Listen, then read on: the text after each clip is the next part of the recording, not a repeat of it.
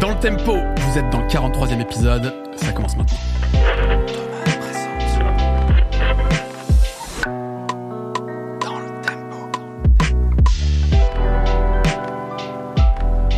Cher Daz, comment ça va Salman, ça va très très bien. Et toi, la pêche Écoute, très bien. Je souhaite la bienvenue à tous nos auditeurs, à tous nos spectateurs dans DLT. Oui. DLT qui est le podcast des passionnés de musique, tu le sais de- Oui, Daz le meilleur podcast des passionnés de musique du monde. Absolument. Est-ce que je rappellerai pas d'ailleurs un peu le principe? Tu sais, je, je le fais pas régulièrement, Ouais, mais c'est vrai, je pense que pour ça peut les- être pas mal. Pour les nouveaux arrivants. Pour les nouveaux arrivants, Mhm. et ben tous les 15 jours, on reçoit des artistes, des professionnels du monde de la musique, Mhm. pour essayer justement de mieux comprendre ce monde, euh, sa richesse. Et je crois que, euh, bah, enfin moi j'adore faire ça. Je sais pas Daz. Oui, bah c'est génial. Moi, c'est c'est un de mes podcasts préférés à enregistrer. c'est vrai. Et Dieu sait que j'en fais des trucs. eh ben, ça, ça me fait plaisir. Ouais. Ouais, Parce non, que t'as- t'as une expérience dans le podcast longue. Oui. Et, euh, Un véritable plaisir de venir à chaque fois ici euh, dans ces lieux hein, qui nous accueillent, ce sanctuaire un la petit peu, bouclette. à la bouclette avec euh, une équipe euh, au top. Euh, non, je suis super content. Et tu sais que t'es pas le seul à aimer DLT. Il y a des gens chez Canal Plus qui aiment bien. Oui, c'est vrai, il fallait qu'on en on parle. raconte ou- Bah, on en parle, bah oui, On en normal, normal. Effectivement, euh, hier j'ai découvert euh, que euh, euh, l'extrait de l'émission qu'on avait fait avec euh, JB Anak de D-Damage, absolument. De Excellente D-Damage. émission, allez l'écouter. avait été euh, du coup euh, cité Oui, cité, chez Click, absolument. Ouais, nos ouais, dans, Click, dans qu'on- leur reco, qu'on remercie. qu'on salue. Ça aurait été bien de nous citer aussi. mais- Ouais, et de pas tromper le logo les gars Oui. quand même. Mais euh, du coup ça fait plaisir. Ça, Ça veut fait dire, plaisir. ça veut dire qu'effectivement, alors j'imagine qu'il y a des mecs chez Click qui se sont dit tiens euh, JB Anak, qu'est-ce qu'il a fait dans la vie? Et ça veut dire qu'ils sont tombés sur notre émission. Absolument. On est bien C'est référencé. Super intéressant parce que le référencement est bon. Ouais. Maintenant ouais, il y a plus qu'à citer euh, les frères. Et, et un content pour JB surtout parce que son livre. Sale Chien, je sais pas. euh, Notre invité Rémi qu'on présentera évidemment. Tu, tu connais JB euh, Je connais D-Damage, j'ai beaucoup écouté à l'époque. Ah, donc euh, c'est un honneur de participer à cette belle émission, euh, de, voilà, de marcher sur ses pas un petit peu. Et, et JB a sorti un, un bouquin il y a quelques mois maintenant qui s'appelle Sale Chien Ouais. et qui a été effectivement mis, mis à l'honneur par Click. Et ça, je suis très content parce que c'est très bien pour lui. Ouais. C'est un très bon bouquin. euh, allez le lire. Moi, je l'ai, je l'ai dévoré pour rester dans la, la, la thématique des chiens et tout. Je Très bien. Je m'en lèche les babines. Écoute, je fais sans transition. Oui, voilà. je, te aucune- laisse te lécher, je te laisse te lécher les babines. C'est difficile à dire. Et je vais présenter notre invité quand même. Ah. Donc, il s'agit d'Az, d'un artiste, d'un musicien, connu sous le nom de The Algorithm. euh, The Algorithm. ou The Algorithm, on sait pas comment faut le dire. Nous, moi, j'aime bien dire The Algorithm. Rémi, il hésite encore. Parce que oui, ton vrai nom, c'est Rémi Gallego. Est-ce qu'on peut t'appeler Rémi pendant l'émission Ça te va? Vous pouvez m'appeler Rémi, The Ouais. Algorithm, The Algorithme, euh, Algo, Algo ou pas Non? euh, Algo Algo, pourquoi Algo. pas The Algo même, The Algo. Algo The, Algo ok. The. on va en inventer d'autres au fil de l'émission, il n'y a pas de souci. Oh, t'es, t'es, t'es flex là-dessus. Euh, ok. Parfait. Je vais te présenter un peu Rémi avant qu'on rentre un peu dans le dans le vif vraiment de l'émission. On va parler de ta musique, on va parler de ta carrière, on va parler de business aussi parce que c'est un truc qu'on aime beaucoup dans cette émission. C'est comment on construit une carrière, comment on s'entoure, etc. Mais rappelons déjà que tu es musicien, euh, donc tu es principalement Rémi derrière le projet donc euh, artistique The Algorithm que tu mènes depuis euh, bientôt 14 ans, je pense, 2009 à peu près. Euh, alors le premier album, c'était une démo à l'époque, Ouais. j'appelais pas vraiment encore ça un album. Je crois que c'était 2008 plutôt. Ok, même 2008. 2008, ouais. Ouais. The Doppler Effect, un album que j'avais posté à l'époque sur MySpace. Ah, Voilà. Les j'avais, vrais ont euh, fait ça. Ouais, j'avais les mes meilleurs amis dans mon top 10. euh, C'était génial. La belle époque. la belle époque du CSS sur le MySpace. C'était génial. Et ton truc à toi, Rémi, avec The Algorithm en particulier, c'est de mélanger le métal, en particulier le métal progressif, avec euh, la musique électronique. Une proposition euh, qui existe, mais qui est relativement rare quand même, euh, et qui t'a permis d'ailleurs de tourner dans le monde entier, le Japon, l'Australie, le Canada. T'as plus de 400 concerts derrière toi. Euh, T'as énormément Ah, tourné. je les ai pas comptés. Je pense que ouais, ça doit tourner autour de ça. Ouais. 300, 400, quelque chose comme ça. ouais. Évidemment, t'as plein d'EP et d'albums aussi à ton actif. Euh, J'en ai compté 5 sous le nom The Algorithm. Tu me dis si ça te va Oui, c'est ça. On peut rajouter les deux premiers albums un peu démo, effectivement. ça. Euh, ça monte déjà à 7 en... Donc à, à cette époque-là, t'étais pas encore, t'avais pas encore trouvé l'identité euh, algorithme. euh, Euh, lors des démos, tu veux dire? Ouais, Euh, Si, j'avais déjà le nom, j'avais déjà un petit peu le concept, d'accord. mais c'était très mal produit pour l'époque. Je suis assez que- d'accord parce que je les ai réécoutés Voilà. et on voit le gap franchi en 2012. Bah, disons Euh. que j'avais euh, à l'époque j'étais euh, dans une résidence universitaire et j'avais littéralement les chaînes que j'avais reçues euh, pour mes 14 ans. Ouais. Donc des vieilles chaînes hi-fi Sony euh, bien dégueulasses, il y a des sons. Je mixais des trucs et il y a des sons des fois quand je réécoutais chez des potes, je savais même- même pas qu'ils étaient là. Genre des sons de Tom Ouais. Qui, qui qui réapparaissaient comme ça dans, dans la musique. Donc Ça, c'est cool. catastrophique. Parce que ça participe de ce qu'on dit nous, de faire de la musique quand on a envie d'en faire. Mais et, complètement. Et de pas forcément attendre d'avoir le matos. euh, Mais, mais il fallait les sortir et je suis content qu'ils soient encore d'ailleurs cool. disponibles sur les plateformes, euh, ces albums. Oui, il y, a- il y a beaucoup de gens qui, qui l'écoutaient beaucoup à l'époque, Ouais. notamment sur MySpace, et qui sont voilà très contents de redécouvrir euh, ces albums-là, ces morceaux-là. Puis c'est un peu une, une part d'histoire aussi. Ouais, c'est chouette. ça montre l'évolution du truc. Donc aucune euh, voilà aucune honte, aucune. euh, Ça, c'est cool parce que ouais, il Ouais, y a, y des artistes qui auraient dit ouais bon les premiers trucs. Je- Je, ouais, euh, je vais les enlever parce que bon ça fit plus trop avec ma mon identité et non c'est cool de les Après du coup. Spotify les met euh, un peu moins en avant par rapport aux albums plus récents et mieux produits. Donc euh, effectivement, si tu veux les écouter, il faut un petit peu les chercher quoi. Ce qu'on peut ajouter aussi, c'est que tu as deux albums sous l'alias Boucle Infinie, puisque tu fais voilà, d'autres styles musicaux. Là, on est un peu plus synthwave. J'ai même, moi, j'ai trouvé des influences même hip-hop, euh, voire lofi, tu vois, au, Oui, au niveau sonorité, au niveau rythmique aussi même. Euh, je sais que c'est pas forcément ce dont tu te, tu te revendiques, mais j'ai trouvé ce côté-là en tout cas. Euh, Et ouais, Ouais, Boucle Infinie, c'est à la base, c'est vraiment parti de euh, voilà de ce concept de vouloir mélanger des, des influences synthwave Ouais. avec ce côté peut-être plus post-rock. ouais. Et effectivement, après, il y a plein d'autres inf- influences qui sont venues se greffer. Tu parlais de lofi, tu parlais de hip-hop, mais c'est c'est pas vraiment voulu à la base. s'est vraiment fait au fil du temps, C'est organique quoi. en fonction des musiques que j'écoutais à ce moment-là, quoi. Et ce qu'on peut ajouter, c'est parce qu'il s'arrête pas là seulement, Rémi, c'est que en parallèle, tout au long de ta carrière, tu as composé des, des OST pour des jeux vidéo. Euh, tu t'es occupé par exemple de la BO de Hacknet, euh, de Hell is, is Other Demons, plus récemment de The Last Spell, qui est sorti il y a un mois à peu près, un, un gros jeu indé français d'ailleurs. Ah, Et tu as sorti le t-shirt, parfait. On essaiera peut-être de faire un petit zoom en post-prod, François, si tu veux. Tu peux zoomer sur le t-shirt de Last Spell. Bon, pas trop mon ventre. Franchement, ça fait euh, en ouais, en disons à peu près 14-15 ans, si on met bout à bout tous les projets, euh, productif le réminent, c'est euh, Ouais, ça commence à faire pas mal, ça commence à faire pas mal d'albums. Après, euh, voilà, on a, on a charbonné, on a fait ce qu'il on a fait ce qu'il faut, quoi. ouais. Et pour terminer de te présenter, euh, j'ajoute un élément que je trouve intéressant et dont on parlera un peu plus en profondeur dans l'émission. C'est que certes tu es artiste, euh, mais tu es aussi développeur dans l'informatique en parallèle. Tu as un autre métier. Et ce qui est rigolo, c'est que tu as vécu uniquement de la musique pendant des années. Euh, tu vivais de ta musique et tu as fait aussi une forme de choix. Alors il y a aussi eu la période Covid, etc. On, en- on en reparlera, qui, qui a certainement accéléré les choses. Et à un moment, tu t'es dit, moi, je veux retrouver une forme d'équilibre dans ma vie et je vais euh, avoir un autre taf en parallèle. Ouais, complètement. En fait, j'avais toujours un petit peu l'informatique. euh, voilà, c'est- ça a toujours été ma passion. Euh, ma, ma formation, elle est vraiment basée sur l'informatique aussi. Et euh, à un moment, c'est vrai que dans la musique, j'avais tendance à accepter un petit peu n'importe quoi. Et c'est vrai que ces moments de flottement où, euh, bah, pour manger, t'es obligé de- d'aller mixer un groupe que t'aimes pas forcément, Hmm. où tu es obligé de travailler sur un type de projet qui te parle pas forcément.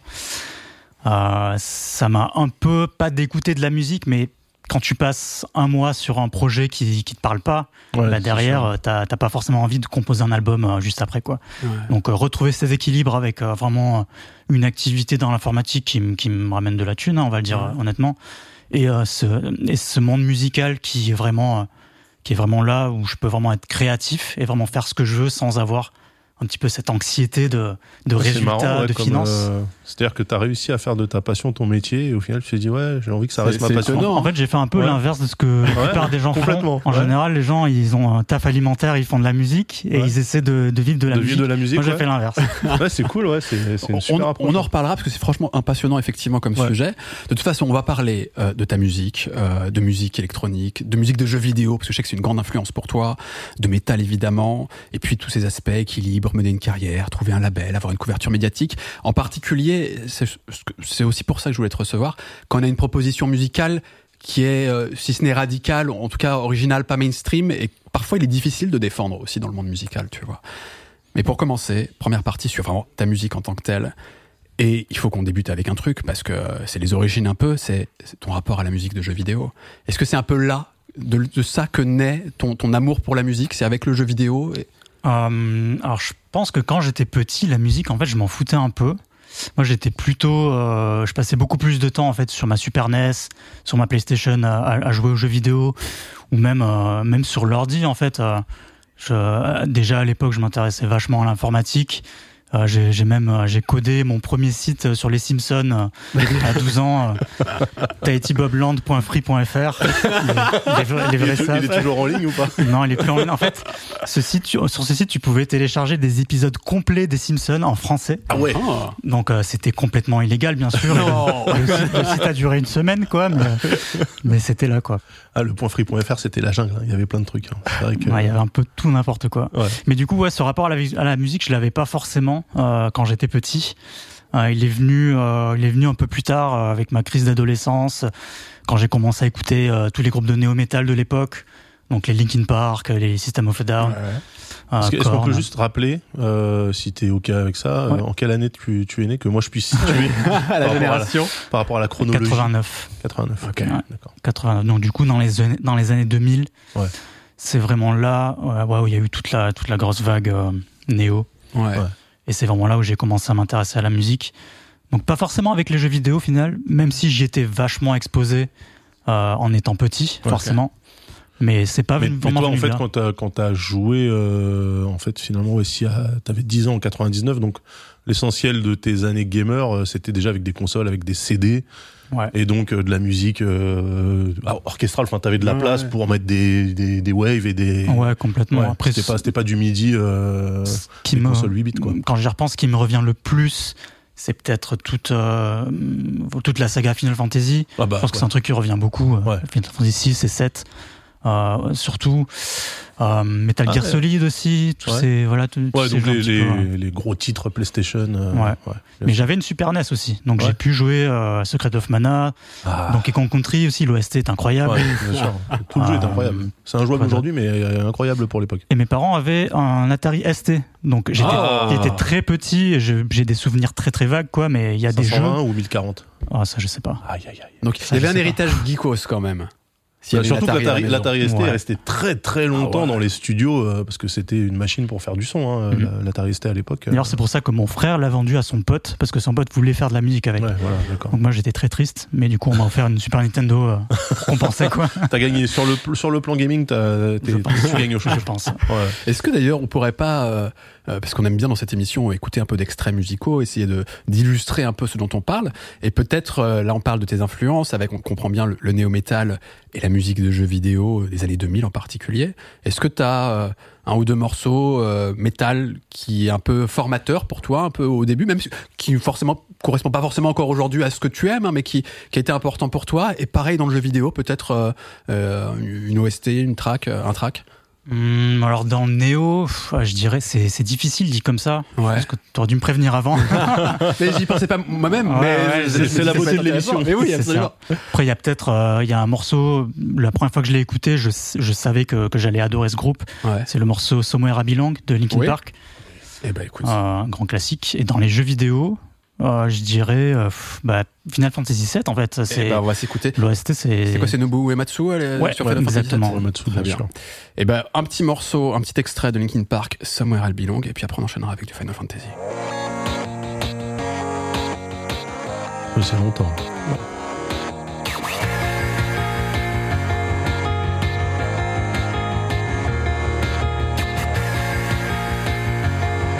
Juste d'avancer un tout petit peu parce qu'on limite les extraits. Ah quoique.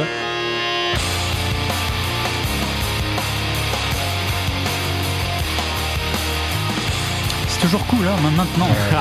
c'est intemporel. Allez, j'avance un tout petit peu.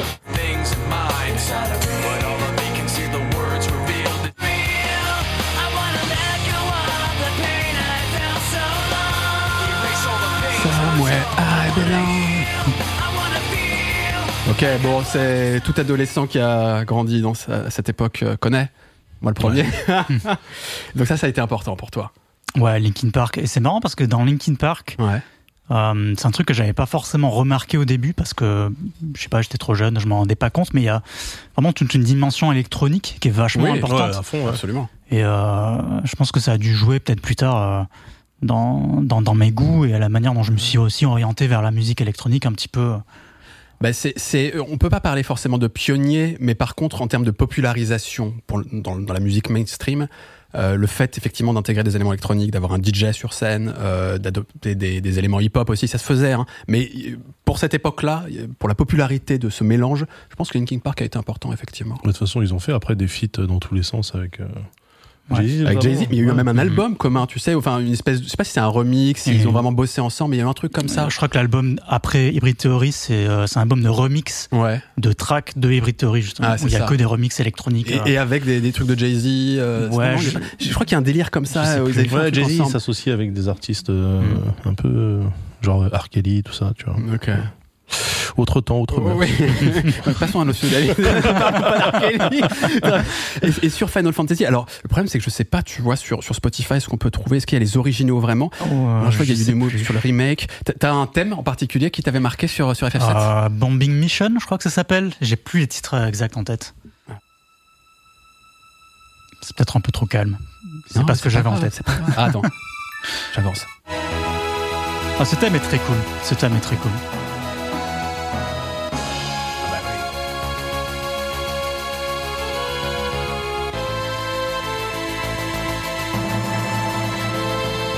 Ça fait vachement midi en fait. Ouais, c'est ça, en fait, tu parlais de thèmes orchestraux, mais au Ouais. final, c'est Ouais, des sons. MIDI, quoi. Donc, euh, ça qui est incroyable, c'est que ça rend tellement bien, quoi, alors que c'est des sons un peu, un peu cheap, quoi. Ah, ça, c'est incroyable, ça.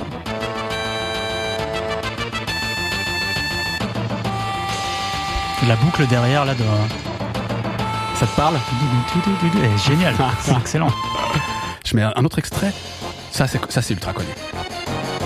Parce que tu te bastonnais sur FF7. Est-ce que ça te rappelle des souvenirs, Daz Ah ouais, moi j'ai détesté ce jeu, donc c'est C'est vrai très bon souvenir. Ouais, ouais c'était trop long, ça me cassait les couilles. Mais j'étais j'étais vieux et con à l'époque. non, moi je suis pas Team FF, hein, vraiment. euh. Que mais ça marche. Non, mais tu vois, faut reconnaître quand même que ça fonctionne. Incroyable. Bien sûr que ça fonctionne. Vraiment, euh, mais je l'ai pas fini. Moi, je me suis arrêté au deuxième CD, il y en avait 18. euh, flemme. T'exagères un tout petit peu, je trouve. Flemme. Il y en avait deux sur, sur PlayStation, il y en avait deux, non, Non, ça ah non. Non, il y avait plus Il y en avait quatre. quatre. Quatre Il y en avait Ah, quatre. Ouais, ouais, Moi, je en l'avais pas quatre. directement, Ouais. j'ai joué chez les copains. mais- Ouais, bah, bah, encore pire. Non, non, il y en avait quatre. Et si tu rayais un des CD, t'étais dans la merde, tu pouvais plus jouer, Ouais, ouais. Non, gros, gros souvenir. Final Fantasy, moi, c'était les combats aléatoires qui me cassaient la tête, vraiment. Mm. T'avances dans un couloir où t'es déjà passé 57 fois et c'est parti. et Flemme. Flemme. Nou- nouveau FF qui sort d'ailleurs bientôt. euh, Oui. Le Le 16. 16, le 16, ça, ouais. Ce qui montre hein, la créativité du milieu du jeu vidéo, d'ailleurs. Ça, c'est catastrophique. Ouais. Moi, j'avoue que j'ai abandonné à partir du, du 12, je crois. Ouais, moi, j'ai abandonné au 7 à peu près. donc, euh, Ce qui Ouais. m'a pas empêché de faire des OP pour FF14. Ah, bah voilà. de l'argent, ça savoir être un professionnel, un professionnel euh, met ses goûts de côté, bien sûr. Mais euh, ouais, je suis pas, je suis pas trop FF. Moi, je- À part quand il y a de l'argent derrière. Là, Voilà, t'es- bah là, plutôt FF. Là. Bah là, c'est le capitalisme. hein, je veux dire. Je vis dans la société. Et de cet amour pour, euh, pour le néo-metal dans un premier temps, la musique de jeux vidéo, comment ça se transforme où tu te, fais, tu te mets à faire de la musique toi-même? D'après ce que j'ai compris, c'est par le métal. Surtout que ça arrive, tu te mets à la guitare, et tu te réunis avec des copains, tu fais un groupe. C'est Ouais, ça on ça a fait un groupe. Ah, En fait, à l'époque, je commençais déjà à écouter beaucoup de, de métal un peu plus extrême. Ouais. Donc, euh, beaucoup de metalcore, de death metal. Et euh, donc, on s'était réunis avec des potes et on, on avait fait un, un groupe de metalcore euh, à l'époque. Et euh, en fait, il fallait trouver, fallait trouver la personne qui allait composer les morceaux. Et c'est vrai que je me suis, voilà, je me suis un peu mis, mis en avant. Et j'ai voulu faire ça, j'ai voulu composer les morceaux.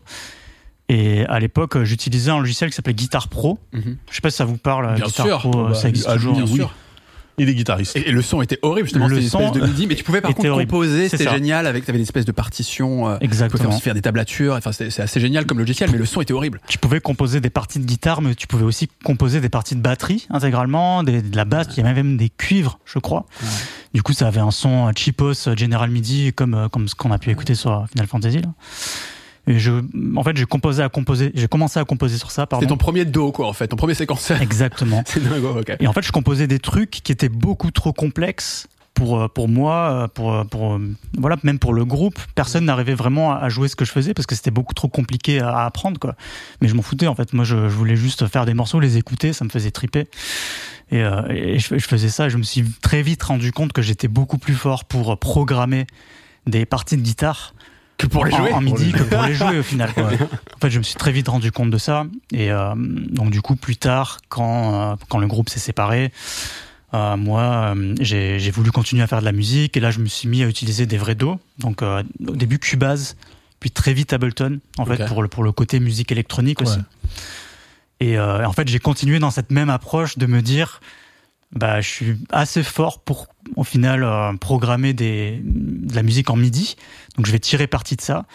Et j'ai commencé, euh, je- donc à l'époque j'étais toujours dans le métal, Ouais. j'ai commencé à écrire des morceaux de métal en programmant littéralement un peu tout, quoi, en programmant les batteries, en programmant les synthés, en programmant les guitares même. Mais t'as as une formation musicale ou t'es autodidacte Voilà, Non, pas du tout. J'ai fait, euh, j'ai fait un an de solfège Ouais. et un an de guitare, j'étais vraiment très nul.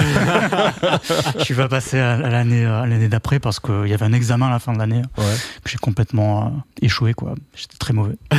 Mais du coup, Ouais. t'es resté dans. Ça, c'est cool hein, aussi. Moi, j'aime bien euh, justement les gens qui prennent des chemins de traverse comme ça. euh, Ouais. C'est le côté euh, guitare classique, tu vois, Ouais. solfège, ça, ça m'intéressait pas du tout. Ouais, et c'est vrai que quand le métal est arrivé, tu te dis, ça, c'est de la vraie musique, ça, ça, ça me parle. Cette, ça, je trouve ça intéressant. Euh, bon, je savais pas que c'était par Guitar Pro que tu avais commencé, mais j'ai l'impression que c'est avec la MAO, la musique assistée par ordinateur, donc le fait de commencer à bidouiller sur ton ordinateur, que la musique électronique commence à prendre une part importante dans ton travail. C'est ça qui s'est passé? Ouais, complètement. C'est vrai que, euh, voilà, à l'époque, j'étais mm, effectivement beaucoup dans le métal, mais je commençais à écouter un peu de musique électronique. Euh, beaucoup d'Afex Twin, Birds of Canada, euh, mon Daft Punk, euh, Danger. bien Square Pusher aussi. Square Pusher, Ouais. ouais. bien sûr. Venetian Snares, Ouais. aussi, pas mal de breakcore et tout Oh, ça. genre de envie d'écouter tous ces groupes, c'est trop trop bien. trop cool. Ouais. Et du coup, c'était vraiment cet aspect euh, un peu musique complexe qui, me parlait plus que euh, la musique électronique EDM, tu vois, où c'est plus dansant. Ça, ça me parlait pas trop à l'époque. C'était vraiment plus le côté compliqué avec des rythmes de tous les côtés. Ça part dans tous les sens, on comprend rien. Trop bien. Du coup, ça, ouais, ça me parlait. et je- J'ai, bah, je sais pas, j'ai trouvé un parallèle entre la complexité au final du métal progressif et la complexité quelque part de, de cette musique électronique. Et j'ai commencé à me dire, bah, ça peut peut-être marcher ensemble en fait. Et, euh, et j'avais ce background, voilà, d'être- d'être euh, déjà assez bon euh, avec les ordis en général, puis avec euh, le fait de programmer des choses en MIDI, etc. Quoi. Tu penses, ça c'est un truc dont on parle pas assez à mon avis. C'est cette culture geek entre guillemets, mais geek vraiment nerd même aujourd'hui on Mhm. dirait lié à l'informatique. À l'époque c'était le geek était plus lié à l'informatique. Aujourd'hui c'est devenu un peu la culture populaire en fait. le geek. Ouais. Ouais, donc, ce côté peut-être plus nerd. euh, comment il a nourri beaucoup de musiciens en fait, je pense. Euh, et que aujourd'hui les outils en, en MAO, les plugs, etc. sont souvent accessibles avec des belles interfaces, etc. Ça a été un peu moins le cas à une époque. Et fallait être quand même un bon geekos pour se pencher sur tout ça quoi. C'est surtout que quand t'es un quand t'étais un geek, tu savais où trouver ces logiciels gratuitement. ça joue Oui, parce que Cubase, ça. euh, ça. coûtait une couille, hein, donc euh, Ah bah, il fallait. euh, en plus, il, il fallait mettre une clé USB, enfin sur le truc. euh, Ah, avec iLock. iLock, ouais, Ouais, c'était Ouais, ultra horrible. relou, fallait faire Horrible. sauter les verrous et tout, c'était giga chiant déjà, rien que ça, tu te prenais la tête quoi. Donc euh, après il y avait les VST à télécharger, les machins, les Ouais. trucs. euh. Mais même les VST, moi je sais que mes premiers albums, il y a, il y a pas un seul son qui vient dans le logiciel que j'ai payé. Quoi. Est-ce que tu te sens coupable aujourd'hui? Est-ce que Bah, ça m'a pris très longtemps avant de faire le pas et acheter Ableton. je l'avoue publiquement. Mais euh, non, maintenant je me suis professionnalisé, hein, Très bien, très bien. T'as plus aucun aucun plug Aucun. craqué sur ton ordinateur, bien sûr. bien sûr. C'est bien. Mais tu penses que c'est ta, ta passion pour, enfin ta passion, je sais pas si on peut parler de passion, mais en tout cas ton intérêt pour l'informatique qui a Oui, nourri ta pratique musicale ou l'inverse? Est-ce que c'est parce que t'avais envie de bidouiller avec la musique que t'as un peu plus fouillé l'environnement informatique? Ah oui, complètement. Moi, c'est c'est parce qu'il y avait cet aspect, euh, cet aspect. euh, voilà, t'es sur un dos, t'as des t'as des boutons de partout, tu tu fais un peu n'importe quoi. C'est vraiment cet aspect jouer avec l'ordinateur. Ouais. Moi, qui m'a qui m'a qui m'a plu dès le début, quoi. Plus que euh, plus que l'aspect musical ou parce que euh, effectivement j'avais pas forcément ce background de euh, d'être dans la musique Ouais, et- bah ouais, de, de parcours académique, euh, solfège, etc. Mais du coup, euh, au niveau de ton ta machine pour composer, est-ce que euh, rapidement tu t'es dit, parce que moi ça m'intéresse aussi, Ouais, grave. euh, euh, rapidement tu t'es dit qu'il te fallait quand même une carte son ou tu l'as fait vraiment avec euh, Avec Asio for All. Ouais, au tout début, c'était Asio for All, c'est c'est clair. Puis j'ai acheté. Le premier truc, le première carte son que j'ai acheté, c'est une Toneport GX. En fait, c'était une toute petite carte son de Line 6 Ah, où euh, littéralement t'avais euh, une- un output USB, un jack pour mettre euh, ton jack guitare ouais. et euh, je crois un truc pour mettre tes headphones. Mais c'était même pas, un- c'était même pas le gros jack headphones quoi. C'était le, Ouais. le tout petit. le mini Donc, jam t'avais- rien. T'es- C'était vraiment. J'ai euh, utilisé une Carson Light 6 euh, dans ma vie à un moment, euh, dans le boulot, et euh, c'était horrible. c'était pas bien. ça a fait, ça a fait le taf. Et tu sais quoi, je- les gars, j'ai envie d'écouter euh, parce qu'on a évoqué plein de groupes géniaux euh, tout à l'heure. T'as parlé d'Afex Twin, de Square Pusher, euh, de Board of Canada. On, on- allez, quelques, un ou deux morceaux, peut-être un ou deux extraits de trucs que t'adores euh, dans ces groupes-là. T'as as quelques idées de. Faudrait peut-être qu'on écoute sa musique aussi, tant qu'à faire. C'est vrai, j'avoue. On com- allez, on commence, tu sais quoi? On va prendre. allez, tu as raison, tu as raison quand même. Parce que j'ai envie d'écouter de la musique, là. Et on va On est là pour commencer. on, après va- on est là pour ça. Il y a tes, tes deux premiers albums démo. Euh, je trouve que ça rend pas effectivement hommage à ta musique aujourd'hui parce que bon, c'est pas encore ultra Non, bien c'est bien, t'es honnête, c'est bien, je le prends. je le prends bien. Euh, par contre, euh, il y a un album euh, sur lequel il y a un morceau en particulier qui a été important pour toi parce que c'est un de tes premiers succès, je pense. C'est sur l'album donc Polymorphic Code. Euh, l'album s'appelle, le, le morceau s'appelle Trojans en particulier. Déjà à l'époque de sa sortie, tu sens qu'il y a un truc qui se passe avec ce morceau? Euh, un petit peu. Ah, je t'avoue que j'ai pas forcément senti qu'il y avait quelque chose de différent. Pour moi, c'était plus une progression. Ouais. Mais euh, en fait, c'est surtout cet album. euh, c'est concrètement, c'est mon premier album parce qu'il est sorti sur un label. Ouais. En fait. Donc c'est vraiment ça qui pour moi euh, officialisait un peu le projet, tu vois. Puis le ce morceau euh, venait avec un, un, un clip aussi. Et il y avait voilà tout un, toute une démarche marketing du label aussi. Donc ça, j'avais vraiment un petit peu, ouais, effectivement, ouais. la sensation d'être euh, d'être pro quoi après cet album-là. En tout cas, donc c'est sur l'album Polymorphic Code qui sort en 2012 et on s'écoute un extrait de, de Trojans.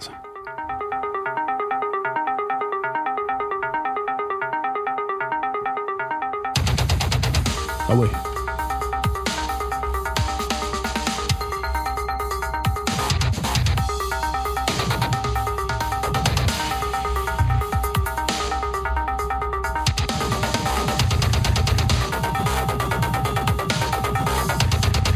Oh, mets les deux oreilles.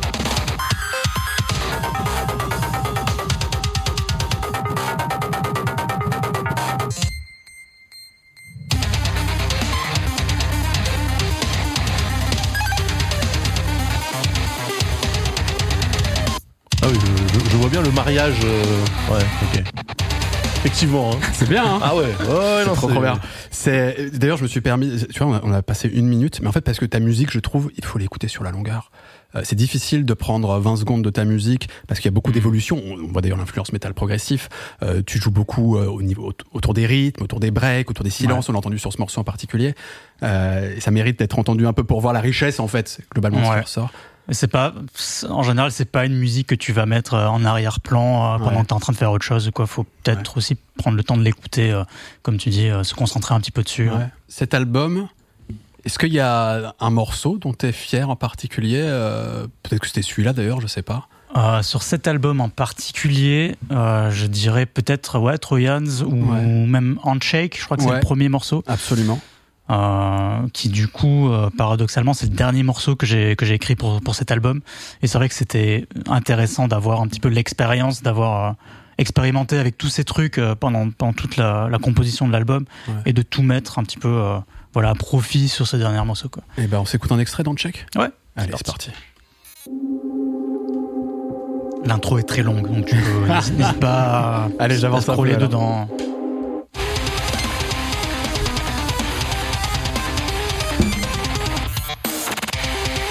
J'imagine ça en jeu vidéo, ça doit être infernal.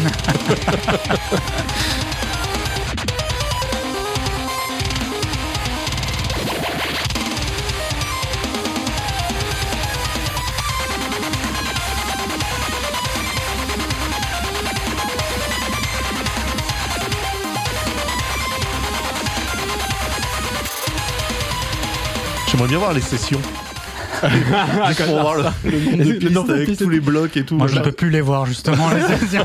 Bah, par- Parlons-en de, de ta manière de travailler.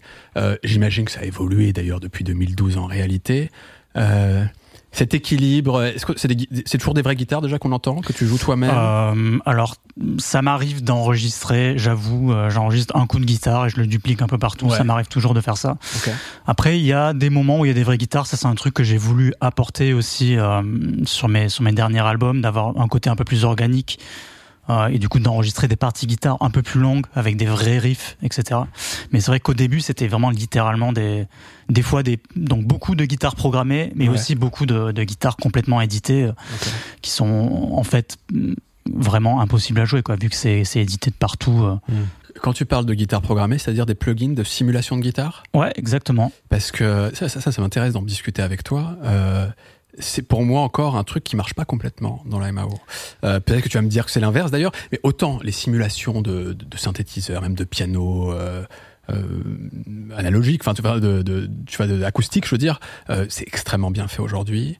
Euh, même sur la basse, je trouve qu'on a des trucs pas mal. Euh, euh, Il y a plein de trucs à base de sampling pour plein d'instruments qui sont Sur la géniaux. batterie, c'est génial. Sur, sur la batterie, c'est génial, évidemment. Tu peux même avoir des cuivres, euh, des vents, des, des, des, des Mm. cordes, etc., symphoniques, des trucs incroyables. Alors souvent, c'est des, des banques de sons samplés, Mm. etc.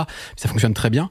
Euh, sur la guitare, j'ai jamais encore, je t'avoue, et pourtant j'en ai vu quelques-uns, été convaincu parce que euh, les, les bruits de manches, les glissés, les trucs comme ça, Mhm. sont, et les- le- la main droite aussi, euh, c'est très difficile, je trouve, à reproduire en logiciel, en plugin. T'as t'as trouvé toi des trucs qui te conviennent? C'est très difficile à reproduire, comme tu dis. Il y a des logiciels que j'utilise. euh, donc, il y a un VST qui s'appelle The Odin, Ok. enfin, The Odin 2 même, euh, mais qui est vraiment, du, pour le coup, euh, taillé pour le métal. Ouais. C'est-à-dire que c'est un son de guitare très, euh, très typé métal.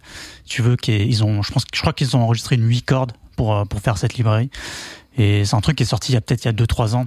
Je pense que ça a mis, à l'époque, je sais que c'était très difficile de trouver des choses qui sont, voilà, qui, qui te paraissent cohérentes. Maintenant, c'est beaucoup plus facile de trouver, de, trouver des librairies qui, qui sonnent bien. Ouais. Euh, Il y a Shrededge aussi, qui est, un- qui est une librairie assez connue, qui fait pas mal de, ouais, de simulation de guitare. En fait, le truc, c'est que tu as, souvent des, des paramètres dans ces librairies, des articulations, ça s'appelle, Mhm. qui vont te permettre de randomiser un petit Ouais. peu le, le son que tu vas obtenir avec, euh, avec ces librairies-là. Ce qui fait que ça rajoute euh, concrètement voilà, du naturel, un côté un, un peu comme les round robin avec euh, pour, pour les Exact- batteries, etc. Exactement. Ouais, Et t'as même des euh, sur ces, sur ces librairies-là, sur certaines notes, en fait, ça va être juste des samples de, de glissés de, de fret. Donc tu peux toi t'amuser à, à, à caler ces glissés de fret euh, à certains endroits stratégiques. Mais c'est vrai qu'il y a, il y a tout un travail du MIDI et des, des paramètres MIDI. Tu peux pas juste écrire te- ta guitare en, en MIDI en une seule fois et ça y est, ça sonne bien. Tu vois, il y a vraiment tout un travail à faire sur les articulations qui, est, qui, qui prend un peu de temps. Quoi. Des fois, pour un, pour un bon guitariste, ça prend plus de temps peut-être que d'apprendre le riff et de l'enregistrer. Mais pour un mec qui a un peu la flemme euh, comme moi, genre, euh, et qui, et qui veut faire un riff très compliqué, euh, ça peut, ça peut marcher. T'as déjà utilisé Das, toi, de... parce que tu fais de la musique aussi, Ouais. des, des, des simulations d'instruments, des trucs comme ça. non, non, non, parce que Ouais. moi je suis vraiment euh, sur une MPC, donc euh, Ouais.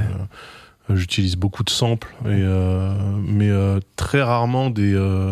J'en ai fait même des boucles, tu vois, des petites, des petites loupes là. J'ai acheté des loupes à 4 dollars sur des sites un peu chelous là, et je m'en servais, mais je me disais. Faire un truc déjà enregistré et toi l'utiliser, j'avais l'impression d'être un imposteur, tu vois. Enfin, je sais pas. Alors tu sais, il faut, il faut pas, il faut que tu t'enlèves ça de l'idée parce que le, le gros phénomène dans ce milieu, c'est Splice, Mhm. et que je peux te dire qu'il y a énormément de professionnels et de musiciens qui utilisent Splice. Splice, c'est un service en ligne en fait sur lequel il y a 3 milliards de samples, Ouais. de boucles, de machins, de Mm. tous les instruments, et il y a énormément de gens qui utilisent Splice. Donc Ouais, te sens pas comme un imposteur. Non, non, mais ça. je me dis, euh, en fait, c'est à quel moment, du coup, tu peux dire c'est le son, il est de moi, tu vois? En fait, Quand- tu t'en fous quelque part Ouais. à partir du moment où tu fais ce que, ce que t'aimes et que c'est des samples qui sont libres de droit, effectivement, Ouais. quoi. Mais euh, il y a beaucoup, enfin, tu serais, tu t'hallucinerais le nombre de, de tracks qui sont disponibles où c'est juste des quatre samples mis bout à bout, quoi. Ouais, ouais, ouais. Bah, en fait, euh, là, dernièrement, j'avais vu justement, euh, je crois que c'était Gorillaz. Donc, euh, Ouais. Ah oui, avec le. Oui, avec le- raconte-nous. ouais, ouais. En fait, il tourne, dans, enfin, il est dans un studio et il dit bah voilà, euh, c'était Clint Eastwood le morceau, je crois. Oui, Euh, on l'a fait, on l'a fait avec ça et c'est un preset de synthé Yamaha à 90 mais, mais dollars. c'est genre l'ensemble de la mélodie Ouais, qui est en ah fait ouais. un preset intégré au énorme. clavier de chip, tu vois. C'est génial. Et c'était euh, c'était très fort de justement voir comment les mecs sont totalement détentes avec ça, alors que moi, euh, je me disais vraiment, euh, est-ce est-ce qu'ils est-ce qu'ils craignent en fait de se dire putain il y a quelqu'un qui va tomber sur le truc et qui va se rendre compte qu'en fait j'ai juste appuyé sur play, tu vois, et euh, j'ai Ouais. rec à ce moment-là. euh, Tu sais, c'est un peu comme. D'ailleurs, juste pour rappeler, Clint Eastwood, ça ressemble à ça. hein. voilà, ça c'est le truc du Yamaha. Alors je sais plus quel modèle. Du coup, c'est quoi le son exactement du synthé? C'est L'espèce vraiment de rythme là, tu vois, de, de, de clavier là, c'est vraiment un preset de base. Tu appuies Ah sur ouais. play et il le joue, le clavier.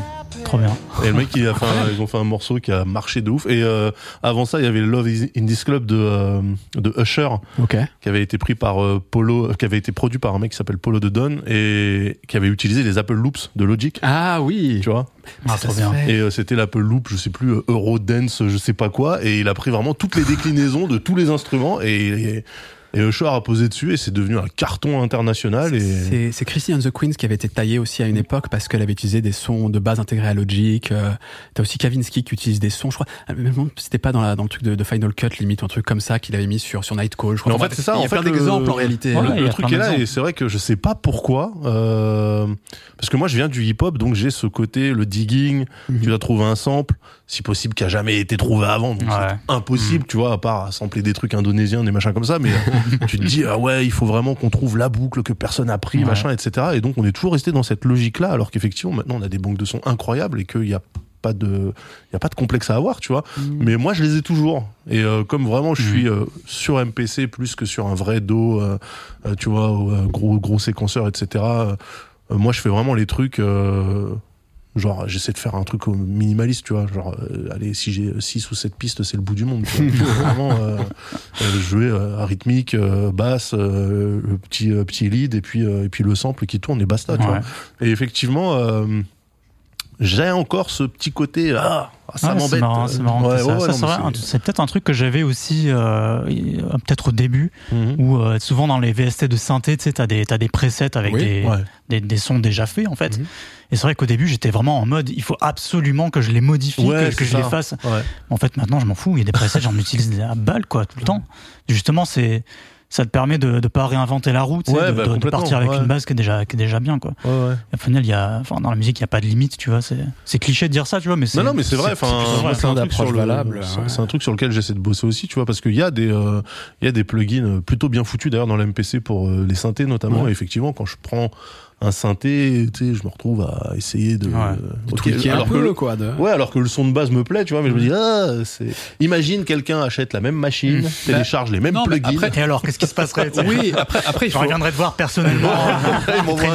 Je sais, je sais comment t'as fait ton son, tu vois. En, en vrai, c'est- pas un problème d'utiliser des presets. Par contre, moi, ça m'arrive de valoriser des artistes parce que je sais qu'il y a un travail sur le son euh, qui est inimitable dans le sens où ils vont Ouais. vraiment travailler Mhm. eux-mêmes leurs propres presets, etc., voire enregistrer leur propre son de batterie, des choses comme ça, etc. Mhm.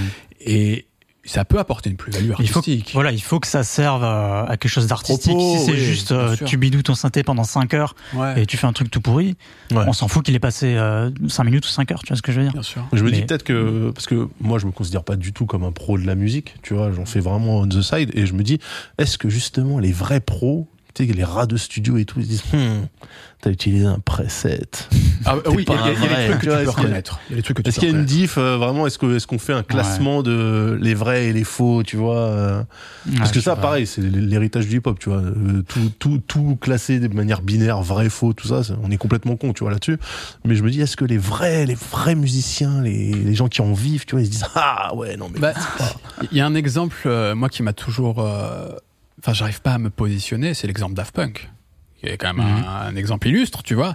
Et Daft Punk, qui, qui est un groupe absolument fantastique, mais où sur pas mal de morceaux, il y a un travail de sampling qui est parfois élaboré, Euh, et le d'autres. travail de sampling, Et d'autres, et d'autres, fait péter un les câbles. peu- Non, mais parfois il y a des trucs incroyables, Ah et ouais. parfois il y en a où c'est un peu la facilité chez Daft Punk, tu vois, sur le Mhm. sampling. Ouais. Euh, Et quelque part, t'as ces morceaux aussi qui sont incroyables, donc tu excuses un peu le côté, euh, le côté Oui. facile parce que bon, oui. derrière ils ont fait des morceaux aussi qui étaient très complexes, quoi. Et, et puis on sait qu'il y a de l'hommage derrière, etc. Puis c'était toujours un peu modernisé. Mais parfois ils sont le morceau en fait de Daft Punk qui connaît un succès fulgurant repose principalement sur le sample qu'ils ont utilisé et qu'ils ont très peu retravaillé. Il y a des morceaux comme ça. Ouais, après, il y en a d'autres où les mecs, ils découpent Ouais. comme des oufs, ils jouent à l'envers.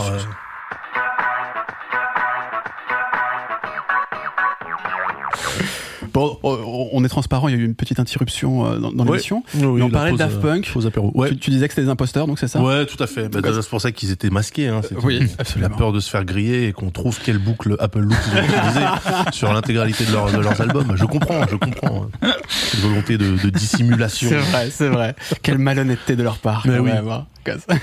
Revenons à ta musique, The Algorithm, Rémi. Euh, parce que on parlait un peu de tube. Alors il y a eu donc en 2012 euh, Polymorphic Code, et puis arrive euh, quelques années plus tard en 2016 Brute Force, et il y a un morceau aussi qui marche bien sur cet album, qui est Floating Point.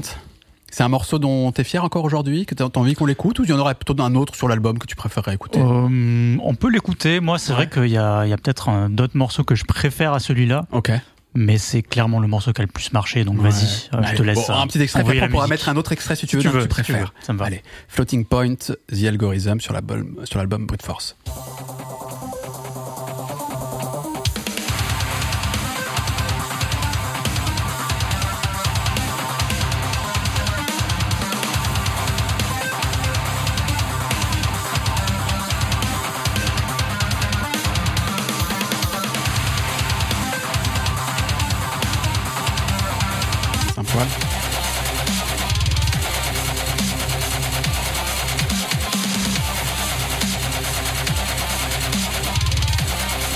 C'est vénère, hein T'as vu, on Ouais, dirait mais- pas comme ça, le Rémi, mais... Non, mais ce, qui est, ce qui marrant, c'est que euh, en fait, euh, vous appelez ça euh, du euh, métal slash électronique. Pour Ouais. moi, c'était de la musique électronique en fait. Ah, C'est là, Bah, c'est là tout le, tout truc. C'est ça qui est marrant parce que les, les, les, les riffs saccadés, ultra Ouais. vénères, etc. Moi, j'ai l'impression d'entendre des trucs genre sur les jeux Psygnosis sur Amiga il y a, il y a 20 ans, tu vois, et, ou 30 Ok, ans. ouais. Qu'est-ce que t'en penses, Rémi, de tout ça, toi? En fait, je pense que ce qui donne ce côté euh, métal, c'est plutôt vraiment ce- cette batterie et ces Ouais, syncopes. est très- voilà, ouais. et ce, ce côté vraiment, euh, ouais, c'est, t'as vraiment l'impression que c'est un batteur de métal qui est, qui est bien énervé et qui, qui va envoyer des trucs compliqués, quoi. Après, c'est vrai que toute l'instrumentation derrière, euh, il y a beaucoup d'électronique, il y a beaucoup de samples, il y a beaucoup de synthé, donc euh, effectivement, euh, c'est, ça, c'est fait pour porter à confusion, en fait. Ouais, mais le- ce, qui, ce qui est marrant, c'est que quand moi j'entendais des sons comme ça, Ouais. et généralement, effectivement, ça accompagnait le jeu vidéo, je classais pas ça comme du métal, tu vois. Pour moi, c'était de la musique électronique. euh, C'est marrant parce qu'il y a plein d'exemples comme ça. Est-ce que euh, si tu prends, euh, je pense, il y a un, un exemple qui me vient là, c'est dans la BO de The Witcher 3. Ouais. Il y a un morceau. Euh, Donc, il y a un jeu vidéo, The Witcher. Grand jeu, grand jeu. Il y a l'OST, elle est incroyable et il y a, il y a une track. Si tu remplaces les instruments par des guitares et de la batterie, c'est du C'est métal. du métal, ouais. Parce que c'est des riffs vraiment typiques euh, qui sont utilisés euh, dans, dans les groupes de death metal en mineur harmonique. Mhm. Tu vois, c'est vraiment des mm, voilà des, des codes qui sont vraiment propres au death metal quoi. Et je trouve ça super intéressant qu'au final notre Tu perception euh, ouais. des, des genres musicaux elle dépend de quoi au final? Est-ce qu'elle dépend des instruments? Est-ce qu'elle La dépend façon des dont c'est joué. la façon dont c'est joué, c'est l'intention. C'est super Ouais, intéressant. C'est super marrant. ouais.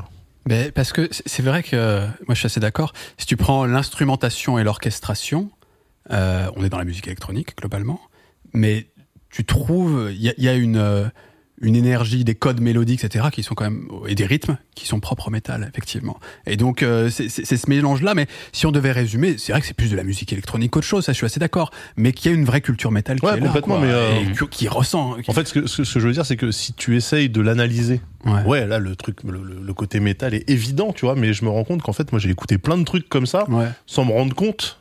Parce que c'était, ça accompagnait Mmh. Culture des, expériences et tout. Et en fait, euh, je retrouve certains codes, tu vois, où je me dis, ah, ok. En fait, j'écoutais du métal, bah, je savais Mhm. pas. Tu vois, donc c'est cool. Il y a un truc, par exemple, qui, euh, auquel on t'a souvent associé et qui, là, en l'occurrence, est très métal, c'est le gent. Euh, le gent, euh, est-ce que tu veux d'ailleurs rappeler rapidement ce que c'est? Tu veux que je le fasse ou... Alors le gent, c'est alors pour résumer, c'est un sous-genre du métal progressif qui va être très basé sur justement ces syncopes de batterie. Donc ces rythmes très saccadés, c'est voilà typiquement du gent. Et c'est un, genre qui s'est développé notamment euh, par l'intermédiaire du groupe Meshuga, qui est un groupe euh, voilà culte euh, des années des années 2000. Et c'est vrai que c'est une scène où on, on, on m'y a rattaché un peu de, de facto euh, assez rapidement. Mais moi, quand j'ai commencé à faire ma musique, je connaissais pas le en fait. et, et en fait, ce qu'on retrouve vraiment, c'est que l'une des particularités de Meshuga, donc qui est un peu, euh, même si en fait ils se revendiquaient pas du tout du gent, d'ailleurs il y a peu de groupes, enfin s'il y a des groupes qui se revendiquent du gent, mais pas eux en tout cas, même s'ils sont considérés comme les pionniers du truc, c'est qu'ils utilisaient des, des sept cordes voire des huit cordes, Mhm. et donc en fait ils faisaient des, des riffs sur des cordes extrêmement graves, et en gros au lieu de faire des power chords comme on le faisait classique dans le rock, c'était sur une seule corde, et donc ça donnait un truc très rythmique où presque il y a, il y a encore une, une- une mélodie, mais ce qui est marquant avant tout, c'est la façon d'attaquer la Voilà, corde et le, côté rythmique, et qu'on retrouve un peu, c'est vrai, dans ta musique. Il y, a, euh, peut-être- il y a presque ce côté au final industriel Ouais. où c'est vraiment plus un bruit quelque Ouais. part que vraiment une note comme comme tu l'expliquais quoi. ouais. Et ce côté-là, oui, moi je l'ai je l'ai beaucoup utilisé, pas forcément de la même manière que Meshuga où c'est vraiment là quelque chose de très sombre, très euh, voilà, très industriel comme comme quand je viens de le dire quoi. Là c'est moi je l'utilise plus dans une plus dans une dimension de euh, c'est un peu comme si c'était un programme informatique qui, qui, qui génère des données qui sont super compliquées. Du coup, ce côté un peu mathématique, tu vois, avec les rythmes qui représentent un peu des nombres, Hmm. ça m'a ça m'a tout de suite parlé. Et je, enfin, je trouve ça a- super intéressant, quoi. Il y, a- il y a une super chaîne YouTube, je sais plus comment elle s'appelle, je crois que c'est un truc genre Mathé Musique ou un truc dans le genre, et qui a sorti euh, l'un de ses derniers épisodes est consacré au rythme chez Meshuga. Justement. Et en fait, c'est un mec qui est Ah passionné ouais. par les maths et par la musique et qui essaie toujours de les lier dans toutes ses vidéos. C'est une grande qualité ce qu'il fait. Mm. Et, euh, et il le fait justement avec l'exemple de Meshuga et on voit qu'il y a un vrai travail au niveau du rythme Ouais, ça, assez complexe. ça va être super intéressant. Parce Carrément. que surtout dans, dans Meshuga aussi, le truc, c'est qu'il y a des riffs qui sont, entre guillemets, décalés avec euh, le rythme de la batterie. Ce qui fait que le guitariste va jouer un riff, il va le répéter d'une certaine façon, à ce que le, en fait, le batteur, il va jouer euh, sa loupe sur une, sur une, une signature différente. Donc en fait, ils vont mettre, euh, je sais pas, genre 50 secondes avant que tous les deux retournent Sur sur, la, la même ligne. loupe, sur le début Ouais. de la même loupe, quoi. C'est ouf, quoi. C'est, ça va vraiment tellement loin dans, dans le, dans les mathématiques, quoi, comme tu, La- comme la tu le disais. quoi. T'as un, morceau de Meshuga que t'apprécies ou Toi-même, tu es amateur Meshuga ou pas? J'adore Meshuga, mais c'est vrai que j'ai découvert au final euh, après après coup quoi. J'ai découvert j'ai découvert parce que les gens m'associaient justement à ce style musical. Euh, alors un morceau en particulier, euh, là tu me poses une colle.